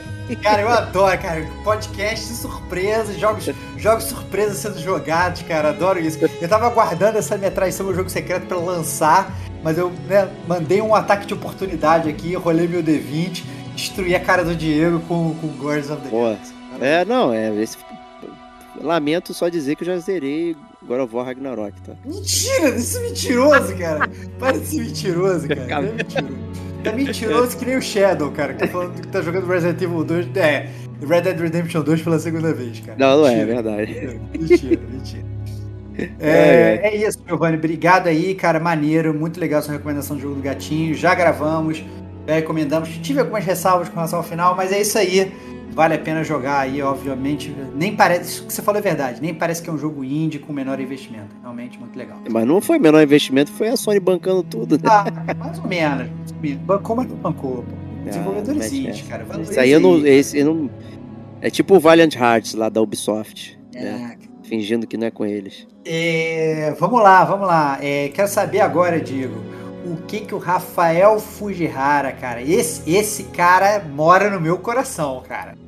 Esse cara, ó, Rafinha, Rafinha Elden Ring mora no meu coração. Pô, Quero saber o que que o Rafael Fujihara está detonando agora. pô, Rafael ma- comandou aí, dando Elden Ring pra você aí. É o Goti do ano aí, com certeza. É, foi um ótimo podcast. E a gente trocou umas ideias lá, ele mandou áudio, aí mandou duas vezes a- o, o Detonando Agora, então esse aqui é o Detonando Agora final de todos os Bom. tempos. Vamos lá. Fala, meus gamers! Rafael Fujihara na área. Estava com saudade de mandar um recadinho. Dias corridos, trabalhando muito, pai de três. É complicado, enfim. Quero dizer que detonei vários jogos nesse último mês. Detonei God of War Ragnarok via YouTube. Sim, Olha. roubei. Não é o tipo Vai. de jogo que eu jogaria. Muito. Mas adoro ver a gameplay, história e tudo mais. Detonei pela primeira vez Persona 5 Royal, que saiu no preço de Vox, no Game Pass. Jogo incrível, primeira zerada eu perdi o último trimestre por escolhas erradas e tal. Quem jogou sabe, e quem ouviu o podcast como a gente também sabe. Daí me senti obrigado a zerar de novo. Recomendadíssimo. Detonei Yakuza Like a Dragon pela quarta vez, pois o jogo é maravilhoso. E estou ansioso pelo Like a Dragon Ishin, que sai em fevereiro de 2023. Não vi quase ninguém falando sobre ele, e isso magoa demais. Pena que será sem tradução PTBR. É, cara, a Tá série no rabatinho Yakuza ele é muito fora do, do caminho, né, cara? É isso, a galera realmente é um, é um jogo que é meio outlier da galera. É que é muito famoso lá no Japão, inclusive, mas aqui no Ocidente ele passa, passa um pouco por fora. Mas realmente, tem a galera ansiosa. né? eu acho que, o- que o humor do Like a Dragon foi, foi, foi muito divertido. Então, acho que realmente merece. Ah, vamos aguardar aí, como você falou, o Thiago Rabatini traduzir aí pra gente. É e isso. Trabalhar é aí. isso. Quem sabe fazer uma versão dublada. É Olha, isso. trabalheira, né? Ganhando É trabalho de graça, né? Aí. É isso, é isso, é isso, é isso. E olha, prossegue aqui. Estou detonando pela segunda vez. Tchan, tchan, tchan, tchan. Red Dead Redemption 2. Mentira, mentira, Ah, mentira. Isso é bullying. Eu tenho certeza que os ouvintes mandaram de sacanagem comigo. É impossível zerar uma vez, era duas vezes? Impossível, não, impossível. Impo... Mentira, mentira, duvido. Ih, pega na mentira. Pega na mentira. Mentira, mentira. Esse jogo é gigante? Sim, porém a imersão é incrível. Jogo cansativo? Sim, mas incrível. História maravilhosa, personagens incríveis e um final de descolar o bico da teta. Nunca ouvi essa expressão, gostei. Muito bom. É. E pro Stevox e Diegão, que acham o jogo muito maçante por ter que fazer tudo a cavalo, tem uma dica: abusem do fast travel da sua fogueira no meio do nada do acampamento. Espero que vocês possam ter saco para um dia terem esse prazer árduo que é terminar o jogo. Né, pô, eu, eu também achei que ia espero, ter saco para ter o acampamento também, né? Que para montar acampamento você tem que ter os itens. Cara, eu, eu, eu tô muito querendo, eu tô muito querendo. Eu, eu queria. Cara, cara, o jogo que eu mais queria amar era esse jogo, cara. Caraca, que É. loucura, cara. Meu Deus do céu. Quem, quem ouviu o primeiro detonando agora com meia hora de jogo, É. né? Sabia da sua ansiedade. Pô, Pois é, cara. Lamentável. Esse, esse detonando agora é muito bom, né, cara? Que É. loucura, cara. um banho de água fria na frente. Nem de água fria. Desculpe a quantidade de jogos no meu Detonando Agora, de forma alguma, nenhum problema. Mas juro que deixei mais alguns de fora. E sim, eu tenho bastante tempo para jogar. Eu jogo todos os dias após minhas crias irem dormir. E final de semana, se não houver algo a ser feito, jogo também. Moro no Japão e aqui não possuo amigos, somente filhos e esposa.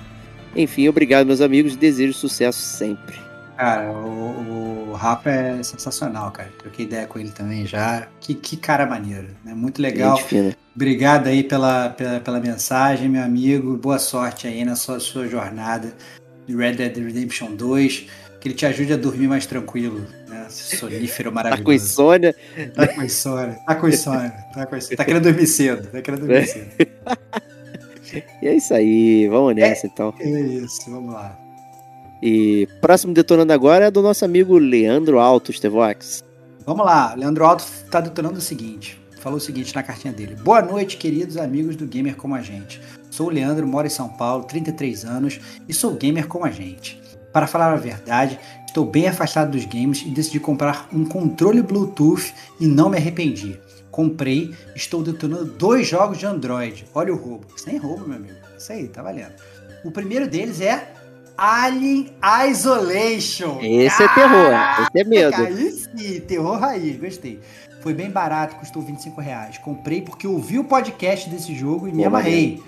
Adorei a imersão do jogo, exceto por uma coisa, no primeiro encontro com os NPCs humanos, que eu ainda não tinha arma. Matei todos à base de pé de cabra e não pude pegar a arma deles no chão. E pouca coisa pra frente, tinha a mesma arma numa mesa e não pude pegar. Estou bem no início do jogo, tenho certeza que não vou me arrepender de jogar essa belezura. Agora vamos ao segundo jogo. É o SpongeBob Battle for Bikini Bottom. Ai, Mandou bem, cara. Esse foi inesperado, hein? Inesperado, inesperado. Bob Esponja não acreditava, hein? É um jogo da geração PS2 barra GameCube. É um clássico game de plataforma e para coletar bilhões de itens. O jogo é bem legalzinho. A história acontece com o Plankton produzindo muitos robôs em massa para concluir seu plano de sempre, que é pegar a receita do Siri Cascudo. Porém, a máquina estava em função obedecer barra não obedecer para o lado de não obedecer. Daí, quando ele liga a máquina, começa a fazer bilhões de robôs rebeldes. E o nosso herói, Bob, se propõe a ajudar, pois acha que é culpado por isso. Hahaha. Enfim, o jogo custou 33 reais na Play Store. E é isso que estou detonando agora no momento. Um grande abraço. Cara, que maneiro, cara. É, é isso aí, Leandro. Eu acho que a principal foco da sua carta é o seguinte, cara. Não fique longe dos videogames. Você não tem dinheiro para comprar um console. Você tem um console nas suas mãos, provavelmente que é o seu celular. Então compre um controle Bluetooth e faça exatamente o que você está fazendo. Se você quiser ter um pouquinho mais de dinheiro, contrata a Game Pass que você consegue jogar no teu celular todos os jogos do Xbox via cloud. E aí você pega e joga com o teu controle Bluetooth e se diverte também, cara. Então, ou seja, tem muita, muitas formas maneiras de você jogar caso você não esteja aí rico que nem o Diego Bruce Wayne que compra Que isso, eu não tenho jogos. PS5, pô. Não, mas você vai ser com o PS5 porque você tá, tá desviando dinheiro pra alguma outra coisa aí que a gente não sabe o que, que é, cara. Entendeu? Tá, des- tá desviando, tá desviando dinheiro, tá desviando dinheiro. Já deveria ter comprado. Não, mas é, é- é- o, o celular é um console muito poderoso, cara. Você, dependendo do modelo, ligar no HDMI, na televisão, você tem um É videogame isso. na área ali, pô. É, É, isso. funciona muito bem. É isso. É, show de bola. E agora, para terminar aqui o Detonando Agora dos Ouvintes com louvor, é, eu quero que você me diga, meu grande amigo Diego Batista Ferreira, o que Madrix Benhur da Silva está detonando agora. Vamos lá, pô, vejo ele direto lá online no, no Playstation e tudo mais. Eu também, cara, eu também, cara. Que, cara, é, é, um orgulho ver Ben-Hur online na nossa lista, né, cara? Olha que. Ele tá sempre lá. É, ele menciona isso agora no início da cartinha, né? Olá, amigos do GCG. Amigos, sim, posso dizer isso com entusiasmo, porque estamos conectados pela PSN agora. Diego Ferreira, Rodrigo Estevam e eu, Medrix Benhur, de Londrina, Paraná. Que fui presenteado com um sim de vocês no pedido de amizade enviado, inclusive da ilustre Kate Schmidt. Que alegria gamer poder, de alguma forma, estar conectado a vocês mais que, mais do que só como ouvinte. Muito obrigado.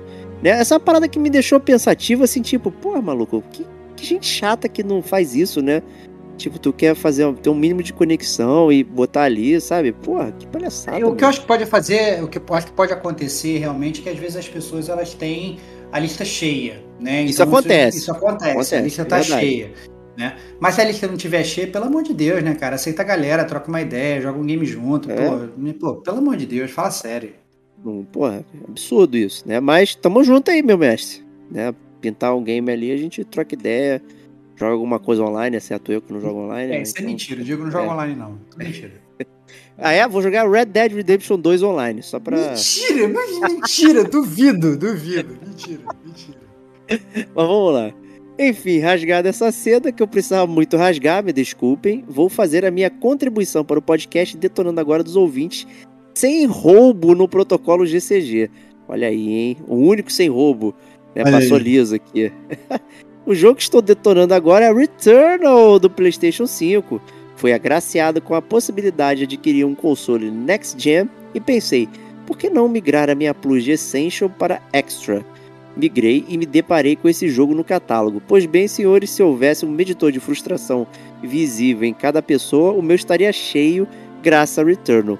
Mas esperem, isso não quer dizer que eu não gostei do jogo ou que o jogo é ruim. Muito pelo contrário, o jogo é divertido se jogar, até onde eu consegui chegar, pelo menos. É um estilo luta shooter desafiador, com ambientações fantásticas que brincam com a iluminação do cenário de forma a aproveitar muito o potencial gráfico dessa nova geração.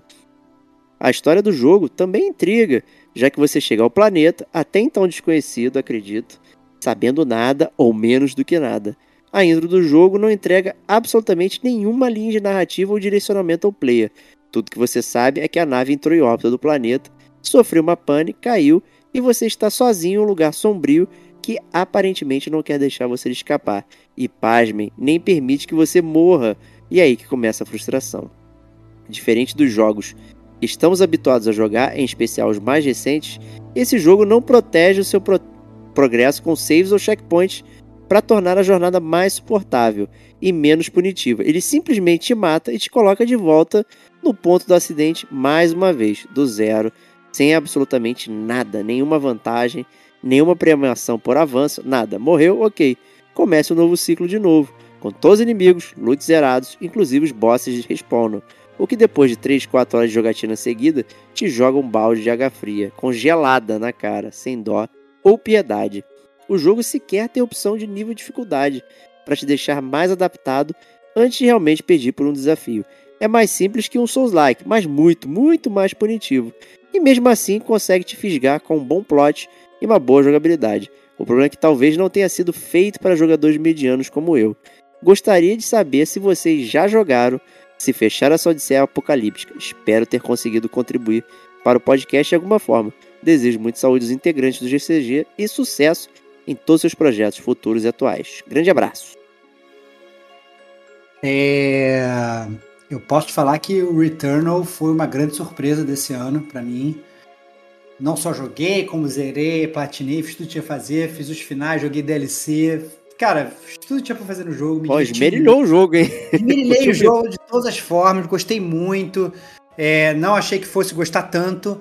É, inclusive a curva de aprendizado ela é realmente um pouco né, é, complicada, um pouco íngreme, mas depois que você aprende como é que o jogo funciona, você fica até mais rápido, né? Você Né? Você, às vezes, você, você, não precisa também matar todos os inimigos, você não precisa ficar em todas as salas, você consegue né, pegar, dar uma corrida, pegar os itens que você precisa sair correndo, né? Tem umas dicas que você pode né, é, fazer ali que facilitam bastante o jogo. Você conseguir uma arma boa também é um diferencial fundamental para o jogo. No início eu ficava.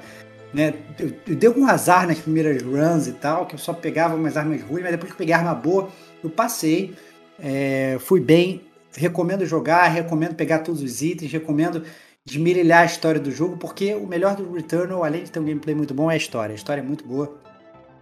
E vai dar um ótimo cast depois que o Diego tomar vergonha na cara, pegar o PS5 e jogar, oh. porque a história do Returnal merece muito ser comentada aqui.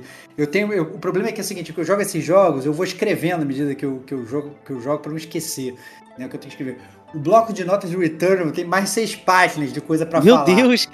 E aí, e aí eu esqueço depois, que depois quando eu vou olhar, eu falei, o que, que era isso mesmo? Aí eu fico todo lesado, então é complicado essas paradas, né? Então tem que o Diego tem que jogar essa parada pra gente gravar, cara. Essa é todo mundo já jogou, né? O cara, Todo mundo já... Cara, quando você pegar e zerar, o, pegar o PS5, o primeiro jogo que você tem que jogar é Returnal, foda-se. Pra gravar o podcast desse jogo. Essa é tá bom, eu já recebi a missão aqui. É isso. Uma missão de outro mundo. É né? isso. Mas é o, o a, julgando sem jogar, né? O, acho que.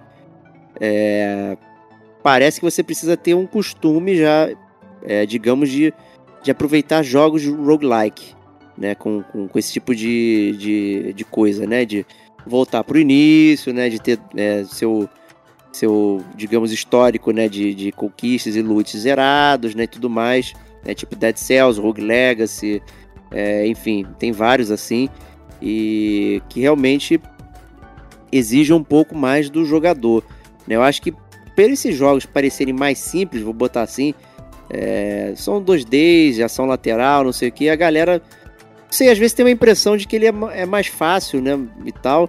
E aí quando vê um jogo 3D, você parece que está acostumado com um jogo tradicional, um Assassin's Creed Valhalla. Né? Uhum. A impressão que eu vi, assim, muita gente comentando é, ah, ver o jogo 3D achou que ele ia levar o tradicional de tudo. Né? Ah, muito checkpoint, save aqui, save ali, não sei o que. E de repente você se deparou com um jogo que é igual a esses é, roguelikes de 3D, 2D, né? Tipo Dead Cells. Dead Cells é extremamente punitivo. É, e, e, e, você falou, pô, às vezes não vem a arma que tu quer e tal. Pô, toda hora no Dead Cells não vem a arma que tu quer, não. Tu tem que, é. tem que suar a camisa, meu. Eu acho que a diferença, tanto do Dead Cells como o próprio Rogue Legacy que você citou, é que bem ou mal, você às vezes você consegue desbloquear coisas que facilitam a sua run. Né? No, no, no,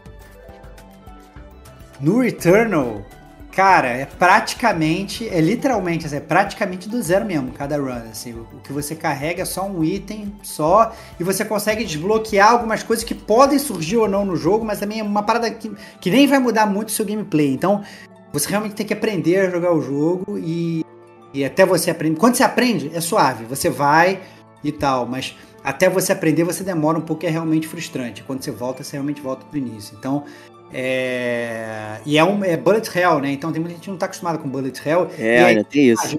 Bullet hell 3D também não é muito comum, né? A gente às vezes ia jogar bullet hell era um bullet hell 2D, né? Tava mais acostumado, você conseguia ver a tela toda e tal. Bullet hell 3D às vezes é meio complicado, né? Dependendo se a câmera tá virada, você pode se dar mal. Então é. Mas é bem divertido e merece, história cativante. Boa dica aí do, do Benhur. Opa, excelente. Então, Stevox, né? Que prazer inenarrável ler todas essas cartinhas detonando agora. Foi um sucesso, né? Podemos sucesso total. Espero que a galera goste. Espero que quem participou é, tenha ficado feliz com a sua cartinha. Mostre para todos os amigos, familiares. Olha só, meu detonando agora, eu participando aqui do Gamer com mais gente. Eu espero mais ainda que quem não mandou carta se sinta muito mal que não mandou e com inveja e com vontade de ter participado entendeu? Mande sua carta chorando, falando que não mandou, que quer participar do próximo, que a gente leve em consideração para fazer um próximo. Mas não adianta roubar mandando pro News para fingir que não. É, não adianta, não adianta, não adianta roubar. A gente quer, a gente quer saber da sua frustração gamer de não ter participado do Detonando agora. É isso. É isso aí. É, e até mesmo aqueles que são métiers tradicionais aí que, né, se omitiram aí de mandar as teve gente, É, teve gente de, longa, de velha data, longa guarda, gente de velha guarda do gamer como a gente, que eu achei que, fosse, que eu fosse ver aqui e não vi. Fiquei surpreso, mas fiquei feliz que veio uma galera nova surgindo, é. né? Surgindo aí das entranhas do submundo, participando, fiquei muito feliz. Né? É sempre bom ver a nossa família crescendo. É isso aí. Então, pô, foi um prazer, né, na Rafa, muito legal. É muito divertido. É o que vocês mencionaram, é o que a gente sempre fala. É tentar aumentar cada vez mais é, a nossa comunidade. E, pô, é muito foda porque é uma comunidade orgânica, não tem ads, não tem fuleiragem, não tem. Sabe, a gente vai crescendo no boca a boca, a galera que vai conhecendo, que vai, vai curtindo e vai chegando. Pô, isso é muito legal.